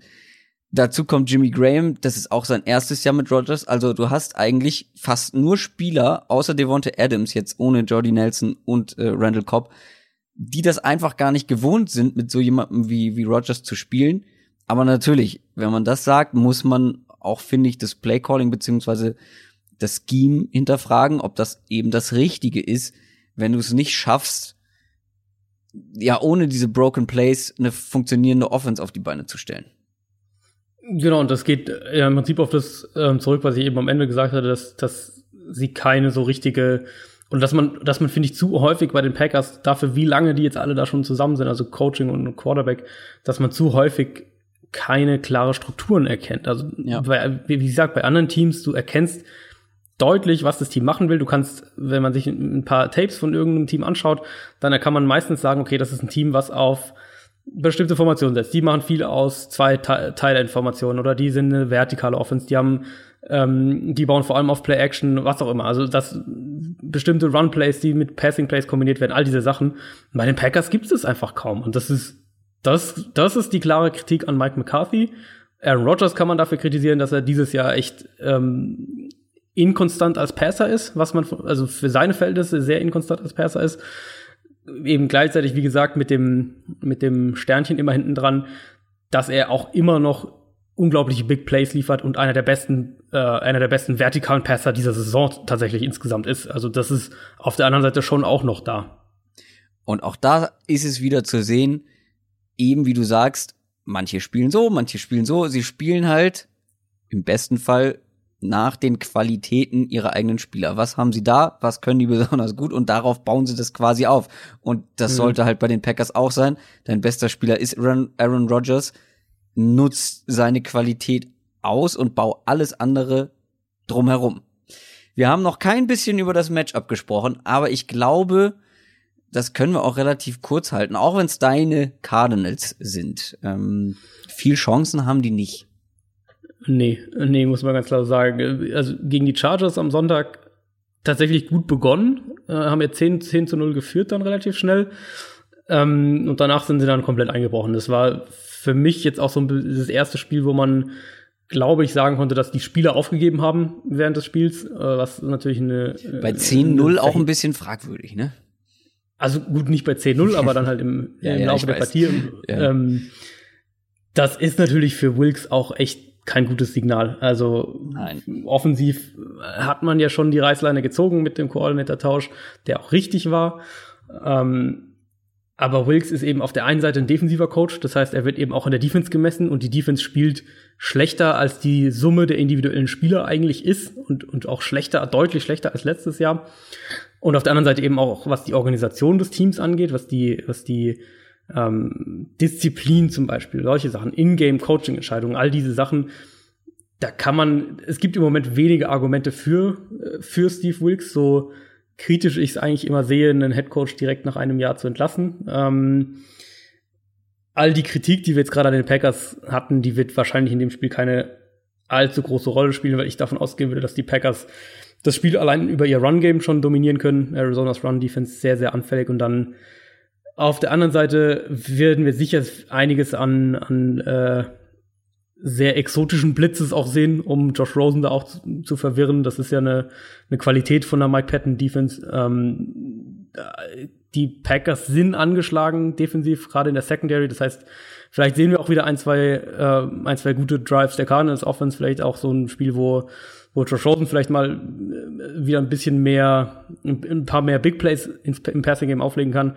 Ich würde aber auch fest davon ausgehen, dass wir ein, zwei Interceptions sehen und vielleicht auch wieder ein Spiel, wo äh, Rosen sehr, sehr viel unter Druck stehen wird, wenn die Packers sich dazu entscheiden, ihn häufiger zu blitzen.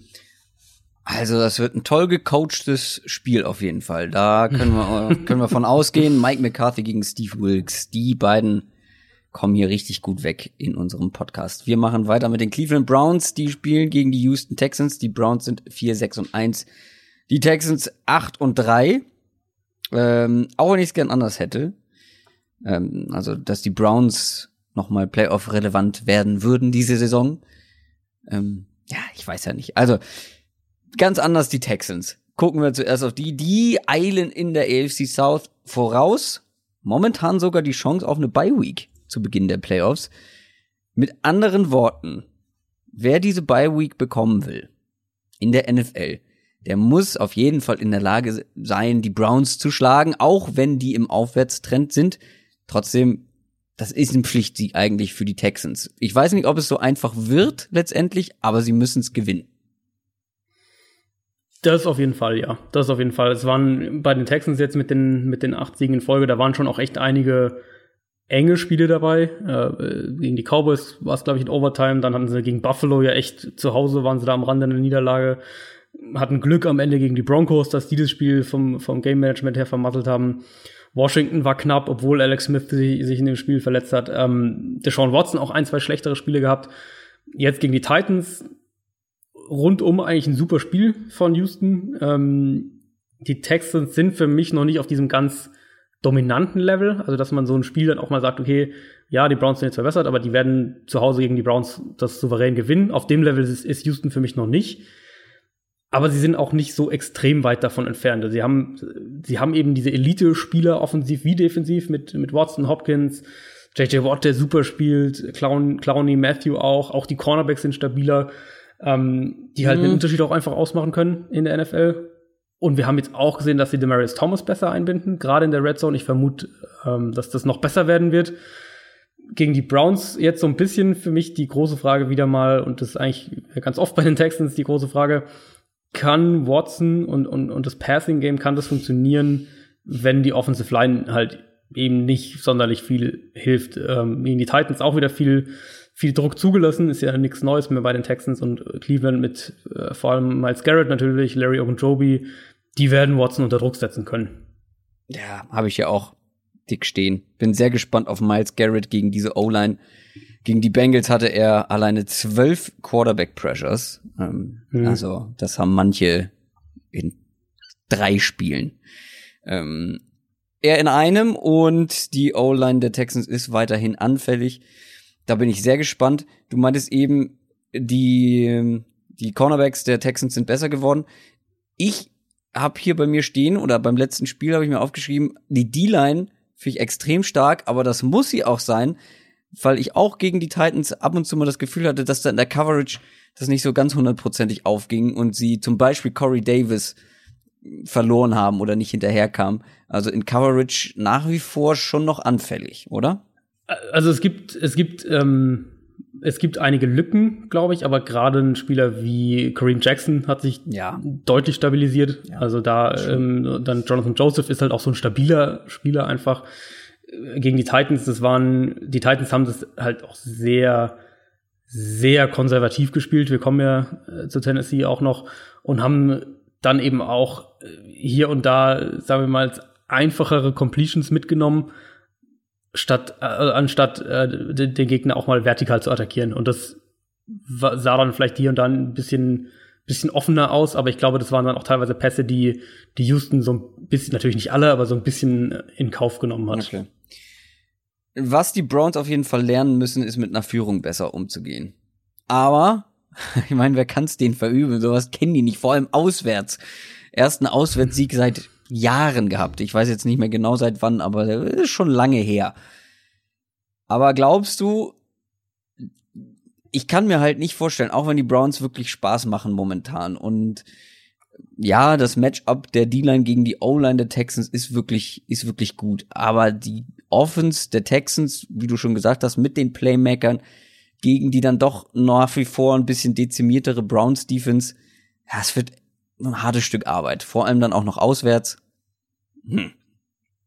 Ja, das wird, also ich könnte mir vorstellen, dass die Browns tatsächlich mit ihrer, mit ihrem Pass Rush das Spiel so ein bisschen eng halten, dass sie da vielleicht hier und da auch mal, du hast vielleicht bei Second Down mal einen langen Sack und erzwingst einen schnellen Punt so in die Richtung. Die, ich bin, oder ich bin vor allem gespannt, wie Cleveland's Offense da jetzt aussieht, weil du jetzt mal wirklich das Spiel hast, äh, die Browns haben eine Offensive Line, die, die einige gute Spieler hat, aber sie hat, sie hat, sie haben halt auch klare, klare Anfälligkeiten quasi in der Offensive Line und du, du triffst halt jetzt auf eine sehr, sehr starke Texans Front und die, ich vermute, dass die Texans die, die Wide Receiver der Browns sehr gut verteidigen können. Dann wird es äh, wieder so ein bisschen ein Spiel, wo, äh, wo die Titans und Running Backs im Passing Game für Cleveland eine größere Rolle einnehmen müssen. Die Browns können so spielen, sie wollen teilweise auch sogar so spielen. Ich bin gespannt, ob, ob sie in dem Spiel dann tatsächlich auch, ähm, also ob wir, ob wir, ob wir jetzt das nächste gute Baker Mayfield Spiel sehen, das wäre dann schon ein extrem gutes Zeichen wieder für Cleveland. Oder ob wir jetzt vielleicht dann doch mal ein Spiel sehen, wo dieser Texans Pass Rush, die dann doch eine Nummer zu groß ist noch für Cleveland und ähm, die Browns nicht die Waffen haben, um, ähm, um Houstons Defense so richtig gefährlich zu werden. Baker Mayfield seit zwei Spielen ohne einmal gesackt worden zu sein. Das wird, glaube ich, nicht so bleiben. In Das diesem Spiel. wird vermutlich nicht so bleiben. Wobei man da echt auch nochmal sagen muss, das ist absolut beeindruckend, wie die Browns ihre Offense Ja. äh, nicht um 180 Grad gedreht haben, aber doch sehr, sehr drastisch verbessert haben. Und, Sie haben das gemacht, was wir die ganze Zeit gefordert haben. Genau, genau, genau. So sie- muss man es ja mal sagen. Genau, sie haben sich viel besser an ihre Spieler angepasst seit dem Coachingwechsel. So. Ähm, deutlich besser in der Red Zone. Sie attackieren die Mitte des Feldes viel besser. Einmal mit eben den Titans, den Running Backs im Passing Game. David Njoku. genau, Duke Johnson natürlich Ah. auch. Ähm, aber auch mit Formationen, mit Play Designs, mit diesen Double Slants, die sie da teilweise laufen. Ähm, sie nutzen die Running Backs aus dem Backfield als Mismatch-Waffe im Passing Game. Da hatten sie diesen, diesen Das- Wheel Route äh, Touchdown gegen die Bengals. Auf Ja. den wollte ich noch mal zu sprechen kommen. Das finde ich war so ein großartiger Beweis dafür. Ähm, Wer es nicht gesehen hat, Nick Chubb hat einen Wahnsinns-Catch hinter dem Kopf seines Verteidigers gemacht. Nick Chubb galt als ein Running Back, der ja Fragezeichen im Passing Game, ähm, Mhm. was die Receiving Skills angeht. Und das finde ich so mal wieder so einen großartigen Beweis dafür, dass du das einfach im College ganz schwer bewerten kannst. Vor allem kommt er aus einer Offense, wo er mit Sony Michel sich ein Backfield geteilt hat und Sony Michel dann doch noch mal eher der Receiving Back war und er hat einfach auch wenig Targets bekommen. Also du kannst es teilweise auch gar nicht so ein, einschätzen im College, ähm, weil viele Offenses im College lassen die, da ist das Receiving äh, Game für Running Backs noch gar nicht so extrem, wird gar nicht so viel genutzt, habe ich zumindest das Gefühl, wenn ich mir das dann manchmal angucke. Oder sie haben halt einen klaren Receiving Back, aber Nick Chubb kann den Ball fangen und das ist natürlich auch ganz entscheidend. Jetzt haben sie wirklich zwei da, die du unterschiedlich einsetzen kannst. Genau, und die nutzen sie halt auch. Und das ist, das ist, Das ist halt der große auch Unterschied der, zu der, vorher, Der ja. große Unterschied, genau. Und, und das, das erstreckt sich, es geht sogar noch weiter, dass sie dann, dass sie teilweise Formationen jetzt ähm, hatten gegen die Bengals, wo sie, wo sie drei Spieler im Backfield aufstellen und, und daraus dann eben teilweise, teilweise Runplays callen, teilweise aber auch den Ball werfen. Das ist, du, du zwingst natürlich die Defense dann auch in bestimmte Formationen, dann ähm, gibst du deinem, deinem Quarterback einfache Pre-Snap-Reads, all diese Sachen. Also für mich ist Freddie Kitchens, der die Offense ja übernommen hat Großartig. als ähm, neuer Offensive Coordinator, der ist, der ist für mich tatsächlich ein ganz heißer Kandidat äh, dieses Jahr, also nach dieser Saison, einen, einen, einen fixen, einen permanenten Offensive Coordinator-Job zu bekommen, falls da in Cleveland falls die komplett den, den Trainerstab äh, komplett austauschen. Also Bruce Arians wird ja kommen äh, als Head Coach und ja. der hat gesagt, er behält ihn. Das wäre was. Da, oh Gott. Bin ich, da bin ich, ich, ja, ich würde den ganzen Browns Merchandise Laden aufkaufen. also ich bin bei, bei Bruce Arians bin ich bleibe ich vorerst noch skeptisch, einfach weil ich das ja auch auch sehr sehr viel mit, mitgekriegt habe mit und wie wie äh, die gesundheitliche Situation einfach bei ihm echt doch immer ein intensiveres Thema wurde in, den, in seinen letzten Jahren in Arizona. Ähm, wer sich ein bisschen mehr mit ihm befasst, der weiß, was eigentlich, was er eigentlich für ein krasser Familienmensch ist, wie er auch echt so ein bisschen anders als andere Coaches mit diesem ganzen Thema umgeht, eben, dass er nicht dieses krasse hier, wir, wir grinden den ganzen Tag 18 Stunden und in der, und schlafen noch in den Büros und so weiter, sondern der echt auch Wert darauf legt, dass er selbst und auch seine, seine äh, Mitarbeiter quasi, seine Assistant Coaches, dass die Zeit mit ihren Familien verbringen und all diese Sachen. Ich tue mich im Moment noch schwer damit, oder das passt zumindest alles nicht dazu zusammen, dass er jetzt dann nach einem Jahr wieder zurückkommt als, als, als Browns Coach. Auf der anderen Seite darf man nie unterschätzen, wie sehr Coaches Coachen vermissen. Ja. Work-Life-Balance steht ganz weit oben bei Bruce Arians. Mhm. Kommen wir zum nächsten Spiel. Die Indianapolis Colts spielen gegen die Jet Jacksonville Jaguars. So heißen sie. Die Colts sind 6 und 5, die Jaguars sind 3 und 8. Ähm, es sind ein bisschen ähnliche Voraussetzungen wie in dem Spiel eben. Ein Team, das richtig gut drauf ist, Chancen auf die Playoffs hat, aber dafür auf jeden Fall diese Woche gewinnen sollte. Um diese Ambition eben auch zu unterstreichen. Die Colts sind momentan eins der hottesten Teams der NFL fünf Siege in Folge und sie spielen gegen ein Team, was man da, also da kannst nicht mal eine Zigarette dran anzünden. Da, da lodert gar nichts mehr bei den, bei den Jaguars. Also mein Gott, das war ja wohl wieder so eine Witzveranstaltung gegen die Bills. Wir haben schon drüber gesprochen in den News. Ja, Offensive Coordinator gefeuert, Blake Bortles auf die Bank. Leonard Fournette ist auch noch für ein Spiel gesperrt. Das haben wir noch nicht erwähnt. Der meinte, sich prügeln zu müssen. Ähm, Frage ich mich auch immer wieder, warum erwachsene Männer auf Helme schlagen. Das ist so dermaßen ja, das sinnlos. Das muss so wehtun. Es tut bestimmt auch schon weh. Ich habe es noch nie gemacht, will ich auch nie machen, jemanden mit der Faust auf den Kopf zu schlagen. Aber wenn dann auch noch ein Helm drüber ist, egal. Halte ich für, für ziemlich dumm und äh, von nett hat die Quittung bekommen. Und er hat bis dahin gut gespielt. Die Jaguars hatten ein gutes Run-Game. Also das war diese Veranstaltung, dieses Spiel gegen die Bills das waren noch mehr, also du hast letztes Mal gesagt, die haben die weiße Fahne geschwungen, was die Saison angeht. Da haben sie gleich noch ein paar mehr weiße Fahnen rausgeholt und komplett aufgegeben. Ja, kann man eigentlich gar nicht mehr viel zu sagen. Ich habe ja die Jaguars schon, äh, eigentlich das meiste, was ich zu den Jaguars sagen wollte, habe ich vorhin schon gesagt. Äh, Saison ist gelaufen für die, ganz klar. Ja. Wie gesagt, ich vermute, dass wir da auch einen richtig krassen Umbruch erleben werden mit neuem Headcoach, mit neuem Quarterback, mit neuem Trainerstab, wer weiß was noch alles. Ähm, insofern sind die Jaguars jetzt schon so ein bisschen Kandidat, wo die, wo die ausstehenden Spiele fast so ein Muster ohne Wert eigentlich sind. Ähm, klar, die können anderen Teams ein Bein stellen und, und die ärgern. Gerade jetzt einen Division-Gegner mit den Colts, für die es ja echt noch um viel geht. Wenn Jacksonville da eine Chance haben will, dann brauchen sie so eins dieser Monsterspieler von der eigenen Defense, von denen sie letztes Jahr ein paar hatten. Und, und das beginnt mit dem Pass Rush. Da haben wir bei den Colts letzte Woche gesehen, dass der Ausfall von, von Ryan Kelly, dem Center, dass der durchaus eine Rolle spielt. Ähm, die, die Dolphins hatten mehr Erfolg im Pass Rush, als ich vorher gedacht hatte. Ja, auf jeden Fall. Das, das, genau, das Problem damit war halt, wenn Miami Luck unter Druck setzen konnte, dann hat er die komplett zerlegt. Und das, das darf der Jaguars Defense halt dann nicht passieren am Sonntag. Der ist momentan gut drauf, äh, auf jeden Fall. Hatte zwar so ein paar mh, schlechtere Aktion, also zwei Interceptions direkt nacheinander. Mhm. Äh, aber man muss auch dazu sagen, davor wurde er mega umgetackelt. Ich glaube, das hat er noch das hat er noch im Kopf gehabt. Ich glaube, da war er nicht, nicht voll da. Äh, über den Spielzug hast du dich auch sehr aufgeregt, vollkommen zu Recht. Äh, Luck als Ja. Receiver aufgestellt, der wurde mega weggenommen. Ball gefummelt hat er auch noch, aber er hat auch wieder drei Touchdown-Pässe geworfen, wie in den sieben Wochen davor. Äh, mindestens drei. Ähm, trotzdem, die Jaguars Passing Defense ist noch so das kleinste Problem der Jaguars momentan. Nur 15 Ja, Passing Touch ja. Touchdowns zugelassen. Also äh, ich kann mir echt schwer vorstellen, dass Luck diese Touchdown-Serie äh, da hält. Also es ist natürlich der Faktor, dass du immer noch, du hast, die Jaguars Defense ist immer noch gut bis sehr gut, sie ist halt nicht mehr diese Elite-Defense. Äh, Ich, ich bin gespannt, wie sie es wie sie es spielen jetzt am, am Sonntag. Äh, Also Jalen Ramsey gegen T.Y. Hilton, das könnte eines dieser dieser Schlüsselduelle sch- werden, wobei natürlich dann auch wieder, und das dann, das geht dann wieder auf die Frage, wie die Jaguars defensiv auch spielen wollen.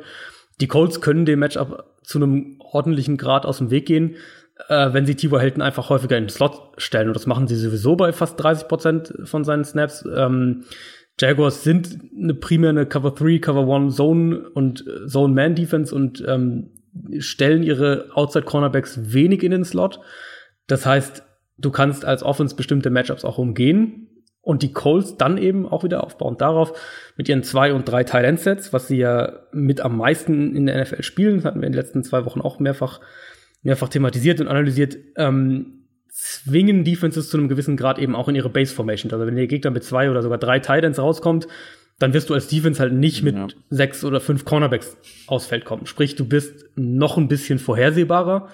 Ähm, die Colts haben über die letzten, letzten Wochen vor allem die zwei Tight End Formationen noch ein bisschen intensiviert, sind relativ ausgeglichen daraus, was Runs und, und, äh, und Pässe angeht. Aber Jack Doyle fällt aus, allem- oder? Ja. Jack Doyle ist, ist es sicher schon, dass er ausfällt? Ich, ich schau mal nach. Erzähl ruhig weiter, ich guck währenddessen. Okay, ja, nach. also und, ob- selbst wenn, sie haben es ja in den letzten Mal auch gezeigt, dass sie da mit, mit, äh, mit Mo Alley Cox dann einfach einen, einen anderen End quasi aufbieten, wenn da einer fehlt. Ähm, Ja, aber drei wird dann langsam dünn. Drei wird dann schwierig, das stimmt. Aber sie sind vor allem aus diesen zwei Teil-Informationen eben, sind sie extrem explosiv im Passing-Game. Im Run-Game eigentlich gar nicht so, aber im Passing-Game sind sie wirklich brutal gefährlich daraus. Und ich vermute, dass das auch was sein wird, womit sie die Jaguars schlagen können, wenn du eben diese Outside-Cornerbacks so, so ein bisschen einfach umgehst und die, und die Defense stattdessen woanders attackierst. Das haben die Colts äh, offensiv jetzt schon mehrfach in dieser Saison gemacht. Und so wie Andrew Luck im Moment spielt, sollte das für Indianapolis einfach schon den Ausschlag geben, weil sie, weil sie so dermaßen den Vorteil haben, was die eigene Offense angeht, wenn man sich dann die, ähm, die Jaguars Offense anschaut. Also ich weiß nicht, wie die Jaguars Offense sonderlich viel zustande bringen soll, jetzt sei es mit Cody Kessler und, und äh, ist eigentlich fast schon ein bisschen egal, wer Quarterback spielt. Und, und Und ohne dann Leonard Fournette fällt auch noch ist, aus, also, äh, ja. ich, ich sehe nicht, wie, selbst wenn die Colts Defense natürlich schlagbar ist, ähm, sehe ich jetzt nicht, wie die Jaguars in dem Spiel offensiv sonderlich viel zusammenbringen. Jack Doyle ist auf jeden Fall raus und das nicht nur für nächste Woche, sondern für die ganze Saison. Der ist auf Injured Reserved. Ach, okay, das hatte ich noch gar nicht mitgekriegt. Äh, Der wurde Dann- gestern, also am Mittwoch, erst aus dem Krankenhaus entlassen sogar. dann äh, ändert es natürlich die drei Tight Sets, ändert aber nichts an den zwei Tight Sets und die sind sowieso wichtiger. Und damit kommen wir zum nächsten Spiel. Wir haben nämlich noch sehr viele Spiele vor uns, habe ich gerade gesehen. Die Buffalo Bills gegen die Miami Dolphins. Äh, wie gehen wir an dieses Spiel ran? Gehen wir da realistisch ran oder dann doch eher theoretisch? Weil theoretisch haben die Bills fast den gleichen Rekord wie zum Beispiel die Packers, über die wir sehr lange gesprochen haben. Haben nur zwei Siege Rückstand, wenn du so willst, auf die Wildcard-Teams. Die Dolphins sogar nur eins, die sind fünf und sechs. Und beide Teams hatten letzte Woche bessere Auftritte, als man das erwartet hätte. Also so kann man das sehen.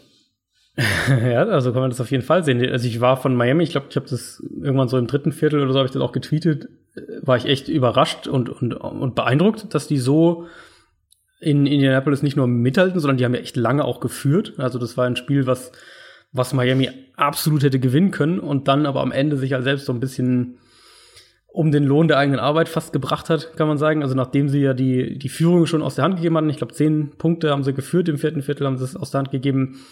Dann haben sie da dieses lange Third Down, wo Adam Gase den Ball halt laufen lässt, statt Ja. ihn zu werfen und, und auch so ein bisschen das Ja. Spiel weggibt. Adam Gates ist ein Coach, der bei Third Down häufiger mit konservativen Play Calls äh, auch dieses Jahr wieder äh, aufgefallen ist und ähm, dann im Gegenzug Indianapolis das Spiel halt gewonnen hat.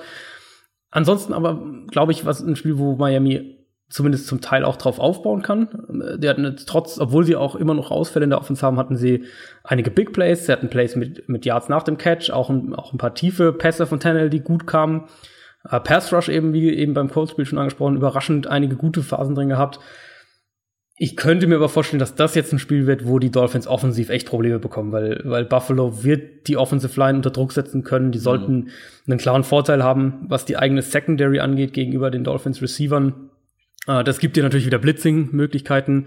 Und dann ist Tannehill halt als Passer dieses Jahr auch wieder extrem inkonstant einfach. Ja, die Bills Defense hast du schon erwähnt, ähm, echt gut unterwegs. Jetzt war die Offense auch mal mit Josh Allen ganz gut und die Dolphins Defense, die ist auch anfällig. Ähm, vor allem, wenn Josh Allen wieder läuft. Aber gucken wir dann doch noch mal realistisch. Also die Dolphins haben sechs der letzten acht Spiele verloren. Und die Bills sind halt, also ich traue dem Braten einfach nicht. Auch wenn sie jetzt vier Siege haben und das ja. deutlich mehr sind, als ich vor der Saison erwartet habe. Da fehlt einfach vor allem in der Offense in sämtlichen Bereichen fehlt so die Top-Qualität, da fehlen die Playmaker und für mich auch zwei Teams, die rein gar nichts mit den Playoffs zu tun haben werden. Da würde ich auch von ausgehen. Also die, die, die Bills, ich habe mir bei meinen Bills-Notizen aufgeschrieben, das ist eine Art Panthers Light Light Offense, wenn man so will. Panthers für Fußgänger. Ähm, für Arme. Ja, so ein bisschen äh, versuchen im Run-Game vielseitig zu sein, setzen eben Josh Allen auch als bewusst als zentralen Part des Run-Games ein, ähnlich wie es ja die Panthers mit Cam Newton machen. Aber es ist eben, es, die Balance stimmt halt überhaupt nicht, weil, weil Josh Allen als Passer halt noch so wahnsinnig roh ist und, und du eigentlich kaum von ihm komplexere Reads verlangen kannst im Moment. Das, das, das kriegt er halt einfach noch nicht hin. Weißt du, wie viele Completions er gegen die Jaguars dann am Ende überhaupt hatte? Ja, ich wusste es. Oh, es ist wie in einer Prüfung. Du weißt, du hast es schon mal Oh, es waren echt wenig, ne? Zwölf oder so? Es waren acht am Ende. Oh. Acht Completions. Ähm, und, und klar, die eine davon war so, die feiern alle genau. total ab. Ich meine, die habe ich auch genau. abgefeiert bei Twitter, weil es halt einfach spektakulär ist, wenn drei, vier Verteidiger an dir dranhängen und du einen 40-Yard-Pass rausschleuderst. Trotzdem, auch da muss man wieder sagen, er hat ihn eigentlich überworfen. also es war kein guter Pass. Ja, und, und es war ja halt auch der eine, dieses ja, eine Big Play, was dann Pass, ja. seine, seine Passing Yards am Ende noch so echt nach oben schraubt. Also das Bills Passing Game ist mehr oder weniger quasi kaum existent und, und lebt von so einzelnen Szenen eben. Die Frage ist halt, ob die defensiv in dem Spiel gut, so gut sind, dass sie, dass sie die Dolphins irgendwie auf sagen wir mal, 17 Punkte halten, dann hast du zumindest eine Chance offensiv ähm, mit deinem Run-Game und eben mit vielleicht so einem Big Play im Passing-Game dann äh, das Spiel sogar irgendwie knapp zu gewinnen. Und damit lieber schnell zum nächsten Spiel. Die Chicago Bears spielen gegen die New York Giants. Die Bears sind 8 und 3, die, äh, die Giants sind genau umgekehrt 3 und 8.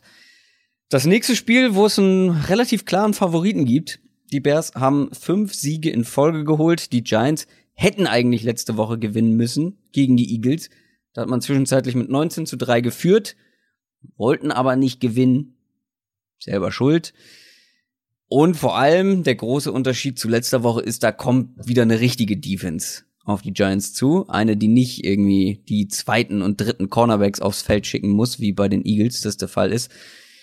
Sondern da kommt eine richtige Turnover- und Sackmaschine bin sehr gespannt auf den Auftritt von Eli Manning nächste Woche. Ja, oder Beckham hat das ja ganz gut irgendwie oh, ja, ich verstehe ihn so. nach dem Spiel. Genau, das, das, das irgendwie gesagt, wir wussten, dass die, dass die Eagles Probleme haben in der Secondary. Ja, dass die vor allem verletzungsbedingt einfach so genau, dermaßen geschwächt, geschwächt sind. Genau, und er persönlich hätte sie halt auch, äh, hat gesagt, ich persönlich hätte sie gerne auch da attackiert, aber das war halt nicht im Gameplan. Das und ist das so absurd. Du hast ja komplett, du hast deine zwei besten Kritik. Spieler in der ersten Halbzeit haben die die eine 19 zu 3 Führung eingebracht, vor allem Saquon Barkley. Ja. Und in, ja. in der zweiten Hälfte, pff, ja, nee, die, ich glaube, es wurde irgendwo auch nach dem Spiel gesagt, ja, Saquon Barkley brauchte eine kleine Pause, wurde so ein bisschen geschont. Ja, dann ja. gewinnst du aber auch kein Footballspiel, wenn du bei Führung deinen Running Back, deinen, die besten Spieler eigentlich deiner Offense momentan ähm, weil OBJ ist zu sehr von Eli Manning abhängig, ähm, das ist Saquon Buckley, eben nicht den besten Spieler deiner Offense schonst. Selber schuld. Ja, vor allem so wie die erste Hälfte halt lief, also dass sie ja über Der die, über die 100 drüber gelaufen nee, ich, sind. ich glaube, der hatte über 100 Scrimmage Yards auf jeden Fall in der ersten Hälfte, irgendwie sowas. Ja, und sie haben ja auch, sie haben auch gemacht, was sie wollten eigentlich offensiv. Also sie waren ja offensiv, waren sie so, war das eigentlich echt so ein Spiel von den Giants, wie man es schon länger nicht mehr gesehen Ja. hat. Selbst, wo man ja eigentlich dachte, der Eagles Pass Rush wird denen da echt Probleme bereiten. Das war halt äh, da in der ersten Halbzeit auch nicht so der Fall.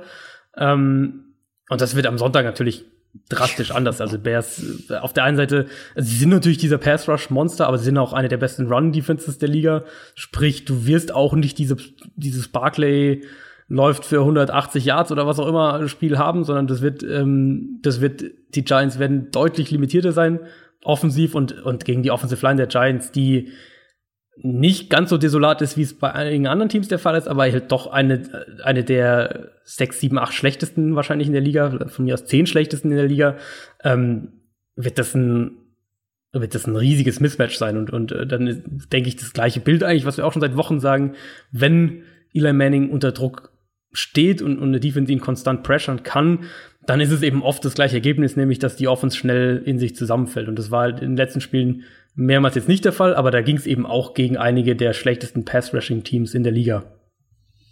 Ich gucke gerade, ich recherchiere gerade noch mal, ob Mitch Trubisky wieder für die Bears spielen soll. Ist noch fraglich. Ist noch fraglich, Also habe ich auch gerade ja. gesehen. Ist noch unklar, wird vor, vor Mittwoch auf jeden Fall nicht trainiert haben.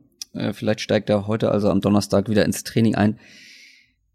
I- Du hast ja bei Twitter geschrieben, jetzt wird man mal sehen mit dem äh, Backup-Quarterback Chase Daniel, ähm, wie sehr Trubisky dieser Offense hilft und wie sehr das Scheme. Ich fand aber dann, ich habe das Spiel erst kurz bevor ich die Vorbereitung für diesen Podcast gestartet habe, nachgeguckt. Ich habe das, ähm, die ganze Zeit hatte ich nichts gesehen. Ich finde, ähm, das war eine gefühlt viel statischere Offense als mit Trubisky, die da Matt Nagy aufs Feld geschickt hat. Ging dir das auch so? Ja, war, glaube ich, mehr. Ich könnte mir vorstellen, dass es vielleicht ein, vom Playbook her ein bisschen runtergeschraubt war, um, um Mhm. Daniel das irgendwie leichter zu machen. Und ähm, du hast natürlich diesen Faktor Quarterback Scrambles nicht in deinem in deinem Playbook mehr oder weniger drin. Also oder in ja nicht in dem Sinne im Playbook, sondern du hast den Faktor halt einfach nicht, den du mit Trubisky natürlich sehr extrem hast. Ähm, als Passer muss man sagen, Daniel hat das für einen Backup-Quarterback sehr, sehr gut gemacht. Er hat aber natürlich auch echt einiges liegen lassen an offenen Receivern, die da waren. Ähm, das sehen wir bei Trubisky auch immer noch, aber Trubisky hat sich halt als Passer schon auch gebessert im Laufe der Saison. Ich sehe ihn jetzt immer noch nicht in, in, der, in der Top 10 in der NFL, was, was Quarterbacks angeht, aber er ist, er ist halt so im, im, im oberen, oberen Mittelmaß, untere, untere, untere Top-Klasse, wie auch immer man sagen will. Da ist er halt irgendwie mit drin. Ähm, Daniel ist ein Downgrade als, als Quarterback insgesamt auf jeden Fall. Aber das Scheme ist so gut, dass man, äh, und das hat man ja eben gegen Detroit auch wieder gesehen, dass du so offene Receiver teilweise über das Scheme bekommst und, und ähm, Yards nach dem Catch über das Scheme bekommst, all diese Sachen, dass du mit einem guten Backup-Quarterback halt auch ein gutes Offense-Spiel hinlegen kannst. Und mit Trubisky hast du klar diese ein, zwei sehr, sehr krassen Ausreißer nach oben, sag ich jetzt mal. Aber du hast ja auch viele so, sag ich jetzt mal, durchschnittliche Spiele für einen Starting Quarterback. Und wenn dann, wenn du dann ein durchschnittliches Spiel von einem Starting Quarterback bekommst und ein gutes Spiel für den Backup Quarterback, dann ist halt der, der, der Gesamtoutput der Offense dann, wenn das Scheme so gut ist, nicht so drastisch unterschiedlich. Und die Giants Defense ist jetzt ja auch keine Defense, die dich, äh, die dir jetzt hier enorme Probleme bereiten sollte. Genau, ich glaube auch, das wird sehr schwer für die Giants, vor allem eben, wie wir schon gesagt haben, offensiv. Noch ein kleiner Fact an der Stelle, die Turnover-Differenz der Bears. Äh, kannst du die einschätzen? Weißt du, in welche Richtung sich das bewegt? Ist auf jeden Fall Nummer eins der Liga, das kann ich sagen. Irgendwie sowas plus 14 oder so. Boah, Cor, du hast gecheatet. Ist es plus 14? Das glaube ich dir nicht. Sauber. Ich wollte erst plus 12 sagen. Oh, Bullshit. Du hast auch das Handy da. Du hast auch gerade nachgeguckt.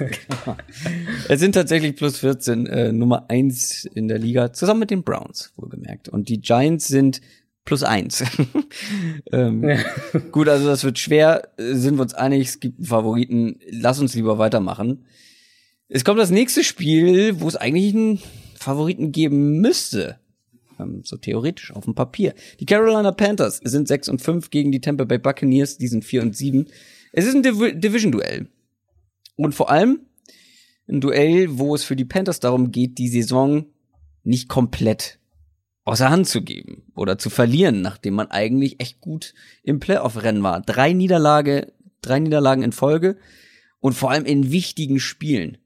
Gerade jetzt mhm. gegen die Seahawks letzte Woche. Das war so ein richtiges hier ein potenzielles Wildcard-Team gegen das andere. Was ist da los bei den Panthers? Es läuft nicht mehr. Vielleicht im wahrsten Sinne des Wortes ja auch. ja, an, sich schon. Also es waren ja vor allem auch drei unterschiedliche Niederlagen. Gegen die Steelers halt komplett einfach Prügel bekommen. Das kann dann auch mal passieren, auswärts, kurze Woche bei einem, bei einem Top-Team.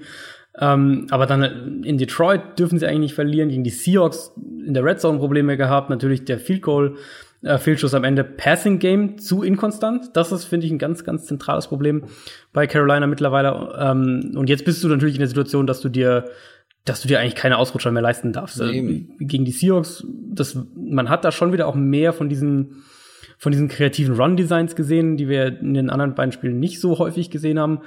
Ähm, aber für mich ist eben das, was ich vorhin auch so ein bisschen schon angedeutet hatte, die, mir fehlt so ein bisschen dieses, das vertikale Element im Passing Game auf der einen Seite und dann auch die, die richtig die Konstanz im Passing Game. Sie sind da eigentlich, waren da eigentlich schon auf einem ganz guten Weg, gerade was diese, ähm, was, was das Kurzpassspiel und darauf aufbauen eben Yards nach dem Catch angeht. So ist ja die Offense auch immer mehr aufgebaut worden mit DJ Moore, mit, mit Curtis Samuel, McCaffrey ja sowieso im Passing Game. Ähm, das sollte auch den Buccaneers ziemlich große Probleme bereiten, wenn wir uns da die Secondary so anschauen. Aber ich hatte jetzt gerade in dem Spiel eben gegen die Seahawks den Eindruck, dass Seattle, und das ist ja dann auch passiert, ähm, so ein bisschen den Schalter umlegen kann und mit einem aggressiven Passing Game sich in so ein Spiel zurückarbeitet. Und das, die Möglichkeit finde ich oder sehe ich im Moment bei den Panthers nicht. Die haben sie, finde ich, dieses Jahr bisher kaum mal gezeigt. Und die Buccaneers sind ja sowieso ganz interessant. Also spannendes Team, wenn man sich auch mal Offense und Defense anguckt. Also der Unterschied könnte kaum größer sein zwischen diesen beiden Mannschaftsteilen. Ähm, vor allem in der Offense selber. Also die machen extrem viele Yards. Das hattest du letzte Woche schon mal ähm, schon mal erzählt. Die machen extrem viele Yards und extrem wenig Punkte im Vergleich. Also zum Beispiel die Bucks haben mehr Yards im Schnitt als die Rams. Die sind sogar Nummer eins mhm. in der ganzen Liga. Aber nur im Mittelfeld, was Punkte pro Spiel angeht. Das müsste ja im Umkehrschluss heißen, also zum einen machen sie viele, haben sie eine sehr schlechte Turnover-Differenz, wo wir gerade dabei waren. Ja. Da sind sie, glaube ich, auf dem letzten das, Platz. Ähm, plus. Das ist auch der Knackpunkt, ja. Ja, das und ähm, das heißt ja aber auch, dass sie in der Red Zone nicht besonders effektiv sein können. Ne? Ähm, es treffen da auf jeden Fall jetzt zwei der schlechtesten Red Zone Defenses der Liga aufeinander wenn man so ein bisschen guckt, eins und eins zusammenzieht, es könnte, es könnten viele Punkte fallen. Ungewöhnlich ja, für die Buccaneers, die aber.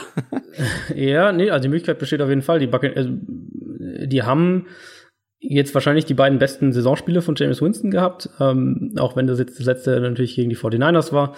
Äh, vor allem aus, auch aus enger Pocket sehr, sehr gut. Äh, in, in dem Kurzpassspiel war er fast fehlerfrei. Er ist ein Quarterback eben, wie wie es ja gerade gesagt haben, der die Offense bewegen kann. Das ist überhaupt nichts Neues. Wenn er dann eben so ein Spiel hat wie gegen die 49ers, wo er seine, diese absurden, teilweise absurden Turnover abstellen kann, dann ist, er, ist, ist James Winston auch ein guter Quarterback. Das, das würde ich niemals bestreiten, aber die Frage ist eben, wie, wie häufig kriegst du diese Spiele von ihm? Und ähm, das kann im Moment würde ich ja immer noch sagen, das kann im, jede Woche in jedem beliebigen Spiel gegen jeden beliebigen Gegner schon wieder anders aussehen. Also es würde mich überhaupt nicht wundern, wenn der jetzt in dem Spiel wieder drei Interceptions wirft, von denen zwei irgendwie völlig desolat sind, äh, weil so, so muss man James Winston mittlerweile oder zumindest im Moment noch ähm, einschätzen. Aber die Buccaneers sind in der Lage, auch gegen eine Panthers Defense, die ja genau wie die Buccaneers Defense im Pass Rush nicht gut ist, Secondary immer wieder Probleme hat. Diese Probleme sind bei den Buccaneers größer als bei den Panthers, aber bei den Panthers sind sie auch vorhanden und sichtbar. Ähm, da sollten eigentlich beide Offenses punkten können, sehe ich eigentlich ganz genauso. Ja? Ah, ich glaube, dass James Winston, nachdem er jetzt wieder gebencht wurde, dass sich da auch was, ah, das klingt jetzt total, total, äh, weiß ich auch nicht, äh, mystisch, aber dass der sich gesagt hat, so geht's nicht weiter, ich muss hat er ja auch in der Pressekonferenz gesagt, ich weiß, man kann viel sagen, aber ich glaube, dass der ein bisschen anders an so ein Spiel jetzt versucht ranzugehen, weil er genau weiß, es geht ja einfach auch um seinen Job. für nächste Saison. Das wäre das wäre eine gute Nachricht für die Buccaneers. Aber ja, also so einfach ist, ist, es nicht, ich weiß, aber genau. es ist natürlich auch ja, eine, es ist ja auch eine, eine Kopfsache, wie du an so ein Spiel rangehst. Ob du sagst, hier, ich traue mir diese riskanten Pässe zu, oder so gesagt, okay, ich gehe ein bisschen vorsichtiger insgesamt an die ganze Sache ran. Oder nicht? Also so stelle stell ich ihm immer vor, aber ich, ich bin auch kein NFL-Quarterback. Ist sicher auch ein Faktor auf jeden Fall. Also Winston ist ja eigentlich auch ein Quarterback, der gerade in dieser Midrange sehr gut ist. Deswegen hat er ja auch immer sehr hohe Zahlen, was ähm, äh, was seine seine Wurftiefe angeht, also wie weit er den Ball im Schnitt wirft, all diese Sachen. Für mich ist das jetzt tatsächlich ein Spiel, wenn die wenn die Bucks es irgendwie schaffen, das Run Game der Panthers halbwegs zu verteidigen, ähm, dass die dass die Panthers das Spiel auch verlieren können. Also das ist, glaube ich, kein Spiel, was für die Panthers in irgendeiner Art und Weise ein Selbstläufer wird. Okay, dann äh, gibt's doch keinen so klaren Favoriten, wie ich eingangs erwähnt habe. Nee, also für mich, ich meine, Division-Spiel sowieso immer und mhm. dann, wenn wir uns die, diese Kombination eben aus den Anfälligkeiten der Panthers Defense, die jetzt eigentlich schon mehr oder weniger die ganze Saison übersichtbar sind und vor allem ähm, angefangen mit dem Pass Rush, in Kombination eben mit den, dem, was ich im Passing Game gesagt hatte vorhin, dass die da nicht auf diesem sagen wir gerade das, das Spiel gegen Seattle als Beispiel, das, das ist eigentlich ein sehr, sehr gutes Beispiel, nicht auf dem Level sind, dass sie da einfach so, einen, so ein paar Gänge hochschalten können, wie dies die Seahawks können, dann sehe ich da schon ein Spiel, wo die, wenn die Buccaneers da gut reinkommen und irgendwie schnell ein paar, paar Punkte aufs Board bekommen, dass die, dass die Panthers da auch wackeln werden. Gut, dann werden wir das jetzt mal ein bisschen nachprüfen. Also, ich bin ein ganz schlechter Wettanbieter und ich gebe dir, egal wer gewinnt, das gleiche Geld. Auf welches Team würdest du setzen? Das heißt, also, das heißt, es ist komplett egal. Spiel. Es ist komplett egal, ähm, äh, wer gewinnt. Es gibt die gleiche Quote. Ich habe auf die Panthers gesetzt. Ich musste ja meine Tipps schon abgeben, aber wenn ich, es wäre mein, mein Surprise-Pick der Woche, wären die Buccaneers in dem Spiel. Spannend. Wir machen trotzdem weiter mit den Kansas City Chiefs. Die sind 9 und 2. Die treffen auf die Oakland Raiders. Die sind 2 und 9. Ja, gut, das kann man jetzt, glaube ich, wirklich ein bisschen kürzer halten. Ich meine, da trifft das beste Team der AFC auf das schlechteste der AFC. Die Chiefs kommen zurück aus der Bye Week.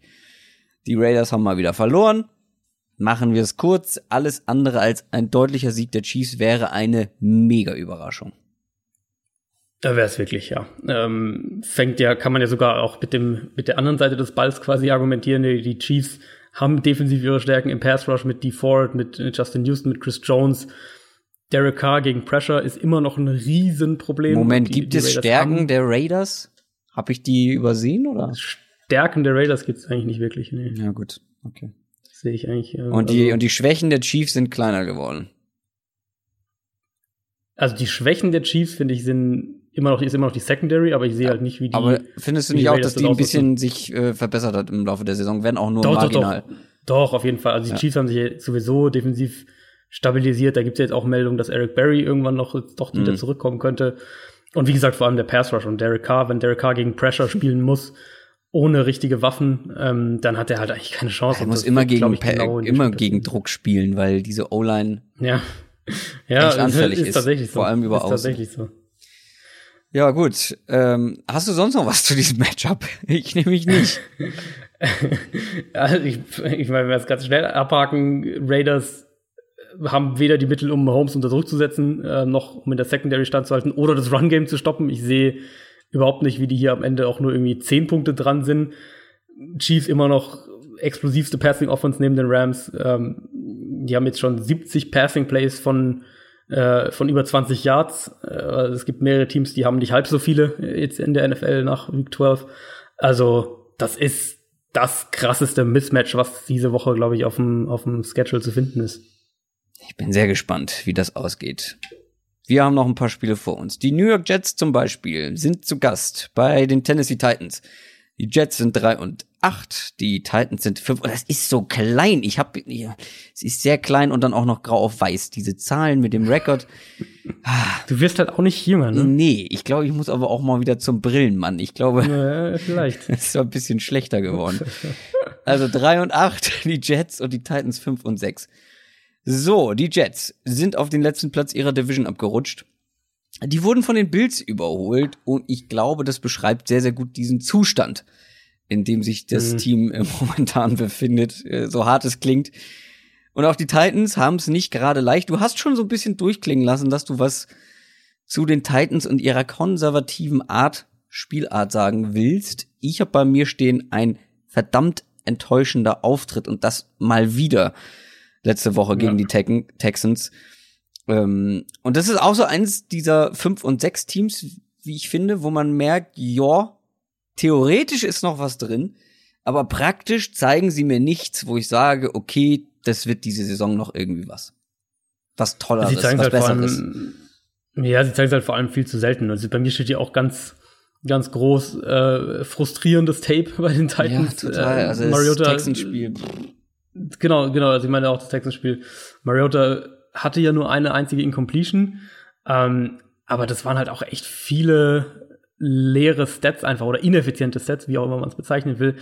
Da war fast nichts Downfield dabei, keine Explosivität in der Offense, was natürlich auch wieder ähm, bisschen zumindest auf die Umstände zurückzuführen ist. Keine Explosivität im Wide Receiver Core, haben wir mehrfach gesagt. Corey Davis ist da der einzige wirkliche äh, Unterschiedsspieler, der da eine, eine, ähm, eine Defense, eine Coverage auch mal diktieren kann zu einem gewissen Grad. Dann die Offensive Line, die anfällig ist, viel anfälliger als es die letzten Jahre der Fall war. Und dann dazu eben auch das Playcalling. Also die Titans laufen immer noch in den absurdesten Situationen, wenn sie, wenn sie mit zwei Scores hinten liegen in der zweiten Halbzeit. Ja, das habe ich auch schon, gedacht. Genau, oh. wenn sie dann irgendwie schon zum, zum, zum vierten, fünften Mal bei First and Ten ja, in die ja, Mitte ja. reinrennen, ohne, ohne irgendwie Erfolg zu haben. Also das verstehe ich auch dann einfach nicht. Und, und da dachte ich auch wirklich, dass das mit neuem Offensive Coordinator besser wird. Mhm. Das war jetzt überhaupt nicht der Fall. Ähm, und die Offense ist also Mariota hatte ja auch schon mehr richtig gute Spiele dieses Jahr. Das ist ja so ein bisschen dieser Frustrationsfaktor dann. Sie ist aber eben, die Offense insgesamt ist einfach wahnsinnig inkonstant und sie ist halt auch extrem limitiert, einfach eben durch die Receiver-Situation, durch die Offensive Line und zu einem gewissen Grad auch durch das Play-Calling. Und äh, damit ich das Ganze jetzt auch noch statistisch frustrierend mache für die Titans, was so Yards per Game, Points per Game und so weiter angeht, sind die Titans hinter den Jets momentan. das, ja. äh, und die Jets haben jetzt offensiv nicht wirklich überzeugt. Ja. Aber Sam Darnold nee. kommt jetzt zurück. Der hat zwar vor seiner Verletzung auch nicht überragend gespielt, aber doch noch besser als Josh McCown die letzten beiden. Ja, McCown, das war, das muss ich irgendwie dran denken, wenn wir uns äh, an den Sommer zurückerinnern. Wir waren ja eigentlich, sind wir alle fest davon ausgegangen, im, im Juli noch, dass äh, McCown die Saison startet und dann dann kam Bridgewater, dann kam der Bridgewater Trade und dann war Donald irgendwie als, als Starter auch relativ schnell fix zum, zum Saisonstart. Und wir dachten aber alle irgendwie, oder also mir ging es auf jeden Fall so nach der letzten Saison eben auch, die haben halt in McCown diese, diese Sicherheitsoption und der ist, der war letztes Jahr echt solide, der, der wird den, wenn der irgendwie jetzt dieses Jahr ran musste, hat der ein paar solide Spiele drin. Aber der sieht halt auch einfach, die Spiele, wo er jetzt auf dem Platz stand, da sah er einfach aus, als wäre er auch fertig. Ja, äh, hat man ja, echt den Eindruck, ist, ähm, durch. Guter Mentor vielleicht noch, aber. Genau, der wird sicher direkt ins Coaching irgendwie gehen. Das hat man jetzt schon mehrfach bei ihm gehört. Mhm. Aber es geht ja über die Quarterback-Situation hinaus. Und Donald war ja auch schlecht in den letzten Spielen. Gerade hat er auch, auch merklich abgebaut. Ähm, was eben zu einem gewissen Grad auch auf die Umstände zurückzuführen ist. Offensive Line wackelig. Run Game funktioniert nicht mehr. Die haben auch das Problem, dass sie viel zu wenige Waffen in der Offense haben, die wirklich eine Defense bedrohen. Deswegen glaube ich, dass die Titans das Spiel tatsächlich mit ihrer Defense auch gewinnen können. Ähm, bin gespannt, ob sie, ob sie da wieder ein bisschen aggressiver, ein bisschen komplexer werden defensiv, was wir ja bei den Titans schon häufiger auch gesehen haben, dass sie das können. Gerade wenn Donald wieder spielt, kann man da sicher viel mit Punkten und, und äh, vielleicht auch den einen oder anderen Turnover dann rausbekommen. Offensiv müsste Tennessee eigentlich in dem Spiel dann auch wieder gleicher Ansatz übers Passing Game kommen, äh, wenn die da wieder versuchen, krampfhaft über das Run Game zu gehen, dann spielst du, glaube ich, den Jets defensiv in die Karten. Aus Jets Sicht, für mich ist es noch ein bisschen Donald anschauen, gucken, ob der sich, wie der sich jetzt noch über die letzten Spiele entwickelt, aber ansonsten kann für die Jets die Saison eigentlich nicht schnell genug enden. Aber man muss ja auch sagen, dass es für die Titans insgesamt einfach, glaube ich, ein bisschen einfacher wird offensiv, ne? Also ähm, im Vergleich jetzt zu den davon, also Texans. Also, davon würde ich ausgehen, ja. Weniger ja, Pressure. auf jeden Fall. Ähm, auf jeden Fall, ja. In der Coverage. Also Jets haben ja immer noch keinen Pass Rush. Ja, genau. Ähm, die haben ein, zwei gute Spieler sicher, gerade das Safety-Duo natürlich, Jamal Adams vor allem. Ja, Jamal Adams. Mega gut. Äh, du wirst, die werden, vermutlich werden die, die, die, äh, die Jets viel mit, mit Pässen auch zu den Running Backs attackieren und viel mit, mit Underneath Passing Game arbeiten und äh, wie gesagt mit der Defense das Spiel schon irgendwie ein bisschen gewinnen können. Sag mal, hast du eigentlich deine Internetrechnung in deinem neuen Zuhause noch nicht bezahlt? Du bist ganz oft abgehakt. Ich kann immer nur erahnen, was du für Sachen sagst. das wollte ich dir auch schon sagen, aber ich bin ja noch in meinem alten Zuhause und äh, deswegen ah, verdammt. ist das gleiche Internet. Ja, dann hast du das schon vielleicht gekündigt und die haben jetzt schon, die drehen schon runter. Das ist ja das Restinternet, was noch in der Leitung war. Ja. Oder meine Mitbewohnerin ähm, streamt schon wieder, guckt Netflix, äh, Binge-Watching. Weiß ich nicht. Aber wir können uns trotzdem einigermaßen verständigen und ich werde dir jetzt sagen, Achtung, wir gehen zum nächsten Spiel. Und zwar zu einem Top-Spiel. Minnesota Vikings spielen gegen die New England Patriots. Die Vikings sind 6, 4 und 1, die Patriots 8 und 3. Das ist wirklich mal ein richtiges Top-Spiel. Und eins, was ich persönlich ziemlich schwer einschätzen kann. Beide Teams haben absolut ihre Stärken, aber auch ihre Schwächen.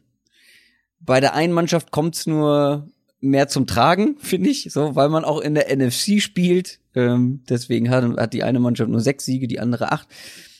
Ähm, für die Patriots geht's natürlich um die Bye Week in den Playoffs. Ähm, da hat man auf jeden Fall noch zu fighten für. Und für die Vikings geht's natürlich überhaupt erstmal darum, eine Wildcard sich zu sichern.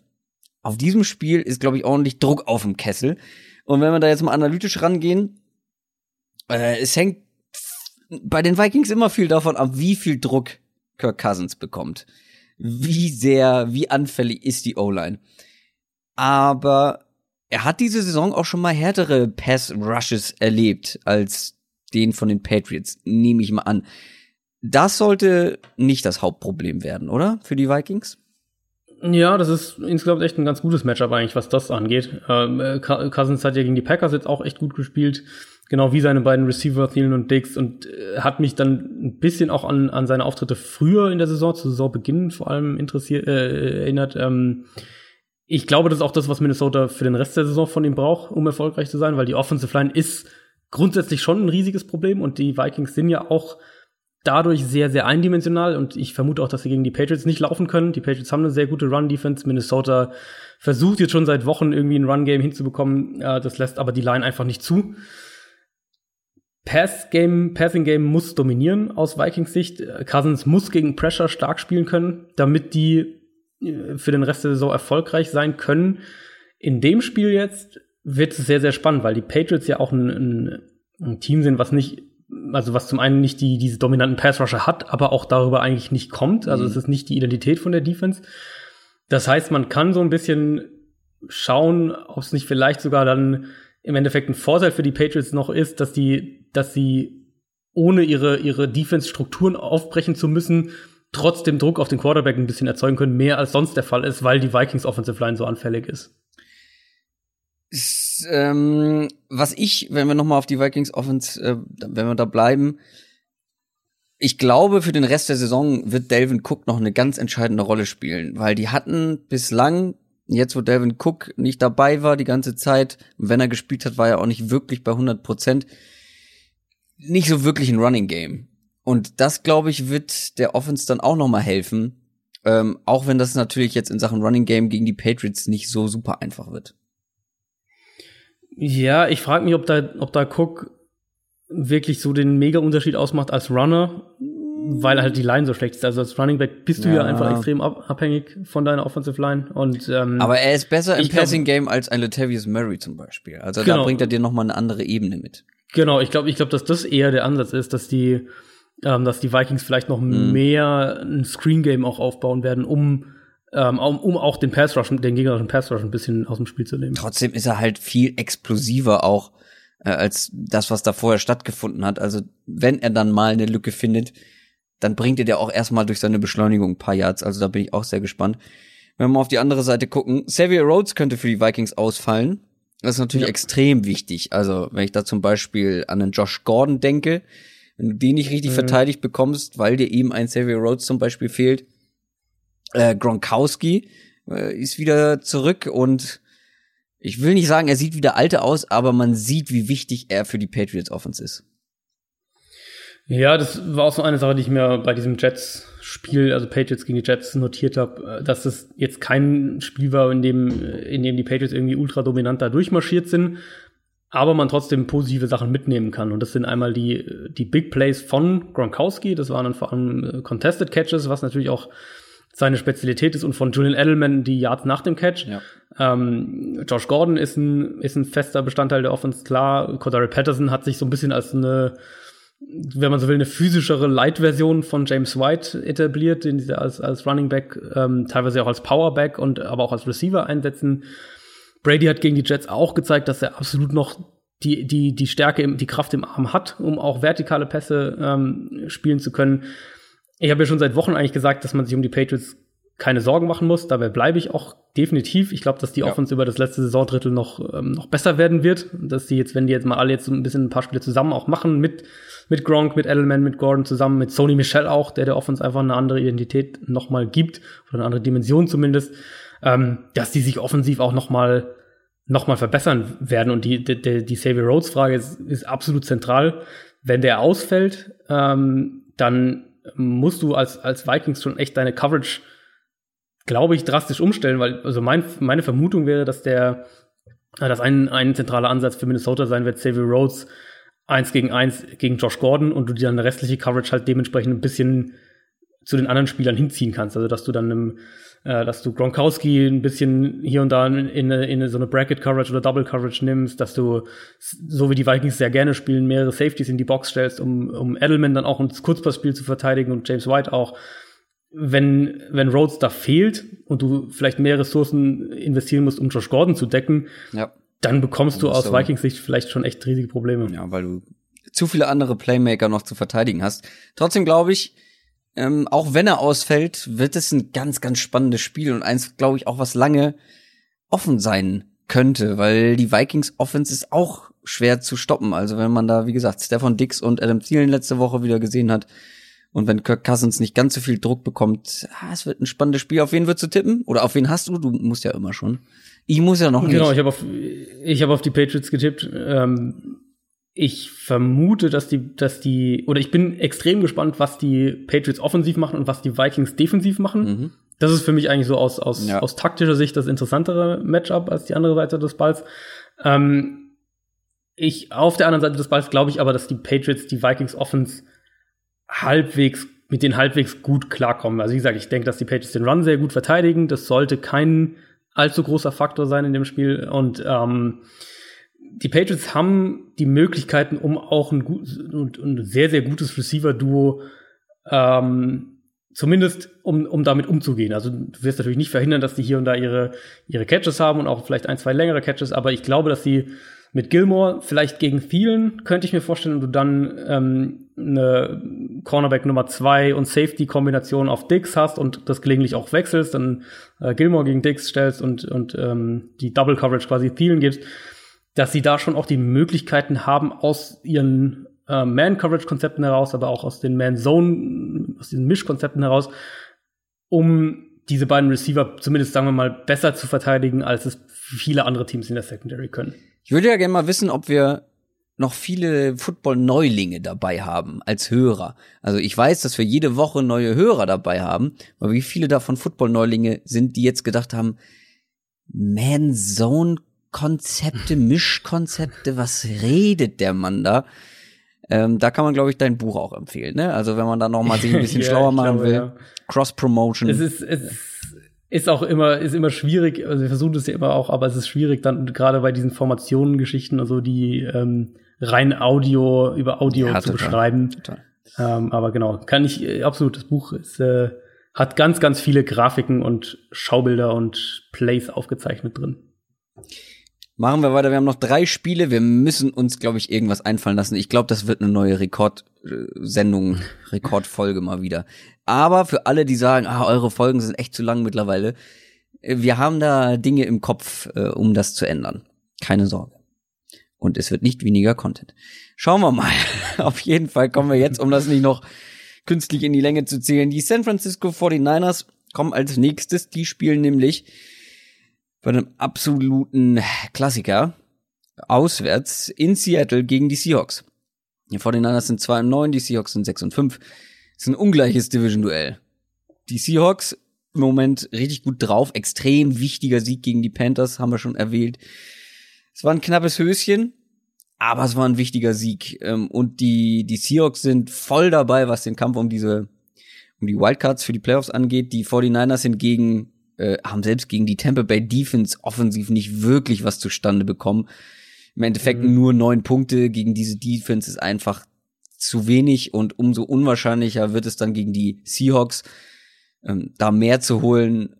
Und man überlegt in San Francisco jetzt auch, ob man sogar CJ Beathard wieder starten lässt als Quarterback und Nick Mullins ja, ja. kleine kleines Intermezzo vorbei ist. Ja, Mullins hatte natürlich dieses dieses äh, Spiel aus dem Nichts gegen die Raiders, äh, seitdem dann auch auch wieder merklich nachgelassen. Ähm, beste Chance für die Niners in dem Spiel ist das eigene Run-Game. Was, was Kyle Shanahan trotz dieser ganzen Ausfälle immer noch schemen kann, ist eben sein Run-Game, sein Zone-Run-Game. Dass du irgendwie hoffst, dass Matt Breeder dir ein 140-Yard-Spiel, was auch immer gibt und äh, du die Seahawks, wenn man so will, gewissermaßen mit ihrem eigenen Spiel schlagen kannst. Das ist, glaube ich, wirklich so ein bisschen der einzige Ansatz, auf den, auf den San Francisco in dem Spiel bauen kann. Seattle selbst setzt ja auch gerne und, und bewusst intensiv aufs Run-Game. Äh, gegen die Panthers, das habe ich vorhin angedeutet, haben wir aber eben auch gesehen, dass sie Spiele eben auf andere Arten ebenfalls gewinnen können. Und zwar vor allem mit dem vertikalen Passing-Game. Ähm, Russell Wilson wirft die fünf meisten Pässe über 20 Yards oder mehr, hat eine der besten Touchdown-to-Interception-Ratios bei diesen Pässen, ähm, wirft den Ball im Schnitt am viertweitesten, was die Air Yards angeht von allen Quarterbacks. Und mir ist es bei dem Tape von dem Spiel zum ersten Mal so konkret aufgefallen, dass Seattle ganz gezielt mehrfach äh, David Moore, den Receiver, isoliert hat, also ähm, auf einer Seite der Formation, indem sie Route-Kombinationen von Tyler Lockett, von Doug Baldwin auf die andere Seite der Formation geschickt haben, also dass äh, eine Crossing-Route rübergeht oder dass die beiden auf einer Seite, auf der anderen Seite der Formation starten, irgendwie so was gegen die Panthers natürlich auch sehr gut funktioniert hat, weil Carolina viel Cover 3 und Cover 1 spielt, das weiß man. Ähm, also beides Coverages mit einem zentralen tiefen Safety, nicht mit zweien.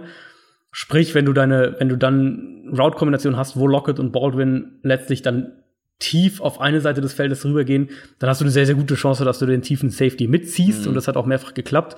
Und daraus sind äh, Big Plays von David Moore entstanden, mehrere. Und ähm, Seahawks haben das sehr, sehr gut gemacht die, die Niners haben halt auch keinen Pass Rush. Die Secondary ist extrem anfällig. Ich sehe ehrlich gesagt, wenn die, wenn die Seahawks nicht jetzt total krampfhaft versuchen, ihr Run-Game durchzudrücken, sondern auch vor allem auf das, auf das Downfield-Passing-Game setzen, dann sehe ich überhaupt nicht, wie die Niners Defense das irgendwie stoppen will.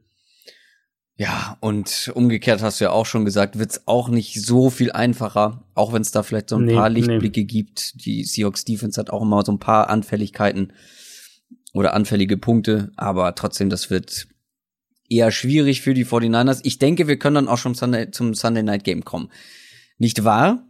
Da ist es nämlich deutlich spannender. Das können wir, ja, das können wir. Los Angeles Chargers 8 und 3 äh, gegen die Pittsburgh Steelers. Die sind 7, 3 und 1. Es ist, wie ich finde, das Topspiel der Woche. Und ein richtiger Playoff-Vorgeschmack. Also, ich glaube, wir sind uns einig, dass wir hier zwei ziemlich sichere Playoff-Teams schon gegeneinander sehen. Äh, die Chargers sind theoretisch auch sogar noch in Schlagdistanz zu den Chiefs in der eigenen Division.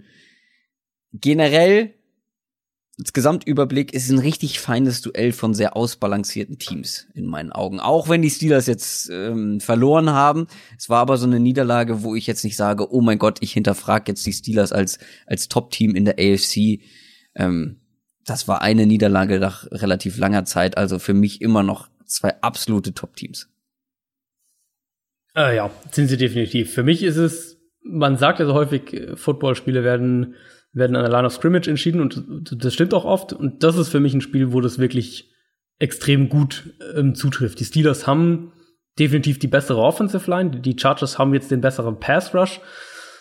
Vielleicht so ein bisschen ein Knackpunkt in dem Spiel dann. Die Steelers auf der anderen Seite haben definitiv die bessere Run-Defense von den beiden Teams und die, die Chargers ohne Melvin Gordon, der verletzt ausfällt. Stimmt, ja. Ist, ist so ein bisschen die Möglichkeit, dass die, dass den, den Chargers echt ein zentraler Aspekt von ihrer offensiven Identität wegbricht. Das ist eben das, ja. das Run-Game, die beiden Running Backs, auch was sie mit den beiden zusammen machen und was sie im Passing-Game mit, mit Gordon und Austin Eckler machen. Wenn, wenn dieser Gordon-Faktor jetzt wegbricht und du dann noch auf eine sehr, sehr gute Run-Defense triffst, mhm. also so ein bisschen zwei Sachen zusammenkommen, dann könnte es schon sein, dass die Chargers dass, dass das vielleicht so ein bisschen der, der Knackpunkt ist, der dann in einem, in einem engen Spiel zwischen zwei sehr guten Teams äh, vielleicht den Ausschlag gibt. Die Steelers habe ich schon erwähnt, seit langer Zeit mal wieder verloren. Und wie ich auch schon gesagt habe, man hat irgendwie kein so richtig schlechtes Gefühl danach, weil sie eben auch nicht schlecht gespielt haben, finde ich. Weil das waren vor allem Turnover, die da das Spiel gekostet haben, ähm, die einfach natürlich nicht passieren dürfen. Und vor allem nicht gegen die Chargers, weil das ist dann wiederum so ein Faktor. Also wenn die Steelers wieder so ein paar wirklich absurde Turnover haben, dann wird's trotzdem schwer gegen die Chargers, auch wenn da Melvin Gordon fehlt, weil Philip Rivers hat man trotzdem. Und das müssen wir natürlich auch noch mal erwähnen, ne? Im letzten Spiel 28 von 29 Pässen angebracht. Neuer mhm. Rekord. Äh, ich glaube, es waren äh, wie viele am Stück, die er da gemacht hat? Ich weiß es gar nicht. 24 oder so, glaube ich. Nee, es waren auf jeden Fall, es waren schon 25. mal 25. Ich weiß nicht, ob dann der 26. 25. daneben ging. Auf jeden Fall absurd, ja, absurd, ja. äh, absurdes Spiel.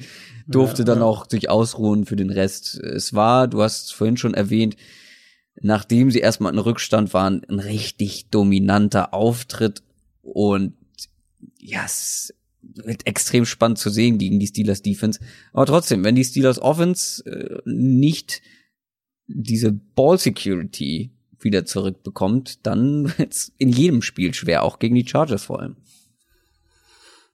Und beide Offenses sind halt auch immer in der Lage zu Big Plays. Das wird, glaube ich, auch so ein, ja. Faktor in dem Spiel sein. Also die Steelers hatten die ja auch äh, gegen Denver jetzt, ähm, wie gesagt, dass sie hatten dann halt die Turnover, gerade auch in der Red Zone, die dann letztlich zu viele Punkte gekostet haben. Chargers sind mittlerweile auch eine der explosivsten Passing Offenses in der Liga. Das kommt vor allem über diese, diese Midrange, diese, diese Intermediate Crossing Routes, die die Chargers schon seit Jahren so gefährlich einfach spielen und auch dann da noch viele Yards nach dem Catch mit produzieren. Ähm, Steelers haben natürlich mit Antonio Brown, mit Juju Smith-Schuster haben sie eine extrem hohe individuelle Qualität auch. Ben Roethlisberger spielt seit einigen Wochen jetzt wirklich deutlich besser insgesamt, ähm, auch wenn er hier und da mal noch äh, so ein paar merkwürdige Würfe dann immer noch drin hat, aber der ist insgesamt spielt er wirklich auch eine sehr, sehr gute Saison jetzt. Da bin ich auch gespannt, wie die Chargers ihre Coverage spielen. Ähm, ob sie, so wie sie es ja eigentlich gerne machen, viel Zone Coverage, eher wenig Blitzing. Ähm, wenn das der Fall ist, dann kommen wir wieder zu dem zurück, was ich am Anfang gesagt habe. Dann wird das Duell an der Line of Scrimmage extrem entscheidend, weil dann müssen sie mit, mit ihrem Foreman Pass Rush, mit, mit Bosa und Ingram vor allem, müssen sie gegen die Steelers Line gewinnen, die halt eine der besten Offensive Lines in der Liga ist. Und wenn du das schaffst, also wenn du mit dem Foreman Rush Druck erzeugen kannst, dann kannst du halt auch auf der Seite des Balls echt Schaden anrichten. Und umgekehrt, wenn du es nicht schaffst, dann läufst du wiederum Gefahr, dass, dass Roethlisberger zu viel Zeit in der Pocket hat und dass du dann äh, dass du dann für, für ein paar Big Plays äh, hinten in der Secondary verbrannt wirst. Wo wir gerade bei so Leuten waren wie Philip Rivers oder Roethlisberger, solche Kandidaten. Äh, kleiner Teaser, wir beide werden eine besondere Special Team Folge aufnehmen und zwar unsere Pro Bowl Picks. Da werden wir jeder unseren Pick für die einzelnen Positionen haben und werden dabei eine kleine Podcast Aufnahme spontan machen und dann mal gucken, wen wir so gegenseitig im Pro Bowl sehen wollen. Da bin ich sehr gespannt auf deine Auswahl. Ich werde es auf jeden Fall so machen, ähm, nicht so die, nicht die, die alle nehmen. Ich werde so, oh, ja, gespannt. so ein paar, wo ich sage, die haben es verdient, da reinzukommen, aber vielleicht nimmt die nicht jeder. Ich bin noch nicht so richtig klar. Also, ne, ähm, äh, www.downsettalk.de ähm, und wenn ihr im Special Team seid, dann bekommt ihr das sowieso zu hören. So, letztes Spiel. Oder wolltest du noch was zu den Steelers und den Chargers sagen? Außer, dass du dich sehr auf dieses ähm, Matchup freust. Also ein einziges, einziges Sternchen quasi zu dem, was ich am, am Anfang noch gesagt hatte.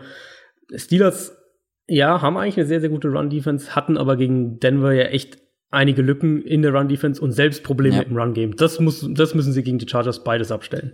Wird aber auch ist halt Austin Eckler ist zwar verdammt gut, aber dann doch noch mal was anderes als dieser Mix aus Philip Lindsay und Royce ja. Freeman.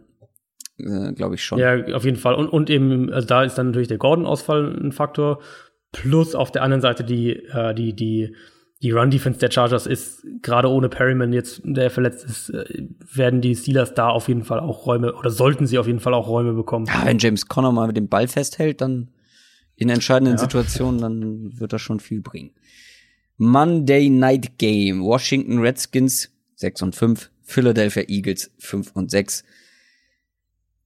Das sind beides Teams, wo man sich fragt, wie können die mit ihren Performances noch so sehr im Playoff-Rennen sein? Vor allem mit diesen beiden Records. Die haben beide noch total realistische Chancen auf den Division-Sieg. Weil diese Division ist sowieso ganz seltsam dieses Jahr. Ähm, aber beide Teams, die machen einem Sorgen momentan. Die Eagles sowieso schon seit ein paar Wochen.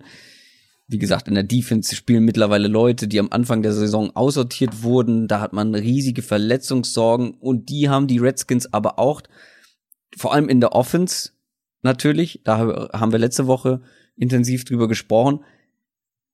Ist aber auch ein Fakt, der dieses Spiel durchaus offen und spannend machen kann.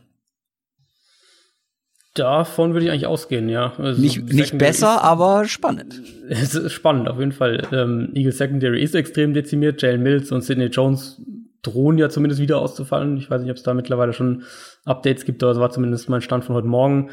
Ähm, dementsprechend bei den Eagles wieder mal der Pass Rush muss es richten.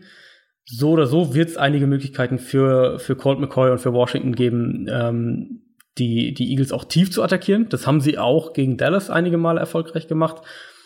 Da natürlich auch wieder das gleiche Thema. Du hast schon angesprochen, O-Line verletzt. Äh, diese ganzen, die ganzen Spieler, Jameson Crowder, Chris Thompson, die schon die ganze Saison über mehr oder weniger ausfallen. Jordan Reed ist auch angeschlagen. Paul Richardson fehlt natürlich. Das heißt, dein Nummer 1 Outside Receiver ist, ähm, hat ja auch schon, ist ja auch schon äh, für die Saison raus, für die restliche Saison ein bisschen die gleiche Problematik, die wir halt jetzt schon seit Wochen mit Washington haben. Du weißt nicht so wirklich, wo die offensive Production herkommen soll, weil halt einfach so viele Spieler fehlen. Gleichzeitig gegen diese Eagles Secondary wird sich für jede Offense in der NFL hier und da werden sich hier und da Räume und, und offene Receiver ergeben. Außer man macht es wie die Giants und stellt das komplett ein, wenn man in Führung das ist. Das ist natürlich richtig, ja. Das, äh, das war eine sehr, sehr merkwürdige Taktik, aber ich vermute mal, dass die Was dass Washington so wie sie auftreten, ich finde, sie machen aus dem, aus ihren Möglichkeiten machen sie immer noch relativ viel, wenn man sich die Ausfälle mal anschaut, also offensiv jetzt. Sie haben auch gegen die, ähm, die Cowboys ja relativ gut und lange mitgehalten. Ja. Ja, dass, dass, dass sie da, dass sie, dass sie den Eagles offensiv, also der Eagles Defense, ähm, werden die mehr Probleme bereiten aufs ganze Spiel gesehen, als es dann bei den Giants der Fall war durch die, durch den Einbruch in der zweiten Hälfte. Ich habe hier noch stehen, Low Scoring vorprogrammiert, Fragezeichen. Wahrscheinlich. Ist auf jeden Fall eine Möglichkeit. Ich warte ja ähm, immer noch so ein bisschen auf die Wiederauferstehung der Eagles Offense. Ja, ja, bei mir steht hier auch Eagles immer, ich bin immer noch der Meinung, dass sie den besten Quarterback der Division haben und das beste offensive ja. Gesamtpaket, wenn man so will. Auf dem Papier. Aber absolut. wir sagen halt jetzt, äh, genau, wir sagen halt jetzt seit ungefähr fünf Wochen, dass sie es halt auch mal umsetzen müssen. Ja. Ähm, und da kannst du halt äh, an je, an, also überall an, mit deiner Kritik ansetzen und bist eigentlich nie nirgends wirklich daneben. Das äh, kann man. Außer bei Zach Ertz. Äh, es ist außer bei Zach Ertz, das stimmt. Aber ansonsten ist es äh, die Protection haben wir schon mehrfach ja. gesagt, ist ein Problem. Wentz hatte jetzt auch ein, zwei schlechtere Spiele. Ähm, die, das Playcalling ist ein Problem. Gameplans sind ein Problem. Wir haben vor allem die Scripted Plays zu Beginn der Partie sind, sind teilweise richtig, richtig schlecht. Die Eagles sind, glaube ich, eines der schlechtesten Teams, was, ähm, was die, die ersten ein, zwei Drives von Spielen angeht. Wo ich jetzt, wovon ich ausgehe, weil sie es auch gegen die Giants dann im Laufe des Spiels umgestellt haben, sind äh, mehr zwei und, und äh, drei Tight End Sets. Ja, das ist ja kein Zufall, dass die Colts so viel darauf setzen mit Frank Reich, der, ähm, der ja aus Philadelphia kam nach Indianapolis. Das ist eigentlich was, was die Eagles auch gut können und wo sie auch das Personal dafür haben, was ihnen, glaube ich, auch mehr Sicherheit gibt, was, äh, was auch die Offensive Line so ein bisschen entlastet. Ich könnte mir vorstellen, dass wir das mehr sehen, dass das auch, dass das Formationen werden, auf die sie noch mehr bauen, was sie, was sie schon viel machen, aber auf die sie noch mehr bauen. Und dann denke ich auch, dass wir im, im, äh, im Run-Game, Josh Adams mehr, soll mehr Snaps bekommen. Ähm, wundert mich eh so ein bisschen, warum das nicht schon eher eingetreten ist. Aber das haben ja mehrere Probleme, ihren richtigen oder ihrem besten Running Back ja, mehr, mehr Carries ja. zu verschaffen. Also das, stimmt, das ist ja das diese stimmt, Saison wirklich, so zieht sich ja so durch. Ja. Packers, Lions, äh, Eagles jetzt auch, also da sind einige. Das stimmt schon, ja. Und, ja, also gerade die Eagles, die haben ja wirklich dringend einen, einen Contact Runner gesucht nach, nach der JHI-Verletzung und äh, nachdem der LeGarrette Blunt in der Offseason abgegeben haben, Adams ist eigentlich genau das. Er ist ein sehr, sehr guter Contact Runner. Der kann, der kann äh, ähm, Tackles ausweichen oder, oder Forced, Forced Miss Tackles kreieren. Also ist eigentlich schon genau das, was sie brauchen. Und ich könnte mir auch vorstellen, dass wenn sie jetzt sagen, okay, wir gehen jetzt wieder mehr zwei und drei Tight End darauf aufbauend, mehr Play Action und, ähm, und ziehen unser Run Game auch aus diesen Formationen auf, dass die Offense so vielleicht ein bisschen jetzt einen Rhythmus findet. Zach Ertz, habe ich ja eben schon erwähnt, spielt eine herausragende Saison, aber leider ist er der Einzige. Aber trotzdem hat jetzt im letzten Spiel schon sein, seine persönlichen Bestleistungen, was Catches und Receiving Yards angeht, gebrochen mhm. für die ganze, für eine ganze Saison, jetzt schon. Und äh, wenn er so weitermacht, dann kann er wirklich den ein oder anderen NFL-Rekord auch noch brechen und wird auf jeden Fall, wenn es so weitergeht, in so Regionen von den besten Gronkowski und Jimmy Graham äh, Saisons landen. Aber wenn er der Einzige bleibt, dann bringt das den Eagles gar nichts. Gut. Haben wir noch was? Sag nein. Ich glaube, es ist alles, ich glaube, es ist alles gesagt. wir haben auf jeden Fall viel ich gesagt. die Zwei-Stunden-Marke überschritten. Ja, die Zwei-Stunden-Marke, die haben wir diese Woche auf jeden Fall geknackt. Da freuen sich ein paar Leute. Es gibt ja wirklich so zwei, zwei Lager sozusagen. Die einen, die sagen, es kann nicht lang genug sein, so eine Folge von Don't Set Dog. Die anderen sagen, ah, so langsam ist sie schon, ist schon ein bisschen lang. Komme ich nicht mehr durch bis Sonntagabend. Wie gesagt, wir planen, wir machen, äh, wir wir denken uns noch was Schönes aus, aber das soll es gewesen sein für Woche 13. Da sind einige spannende Spiele dabei. Wir hören uns dann nächsten Donnerstag wieder oder natürlich im Special Team auf Patreon in unserer äh, Pro Bowl Folge, die wir noch nicht aufgenommen haben. Ich bin sehr gespannt drauf. Macht's gut. Bis dann. Ciao. Bis dann. Ciao, ciao.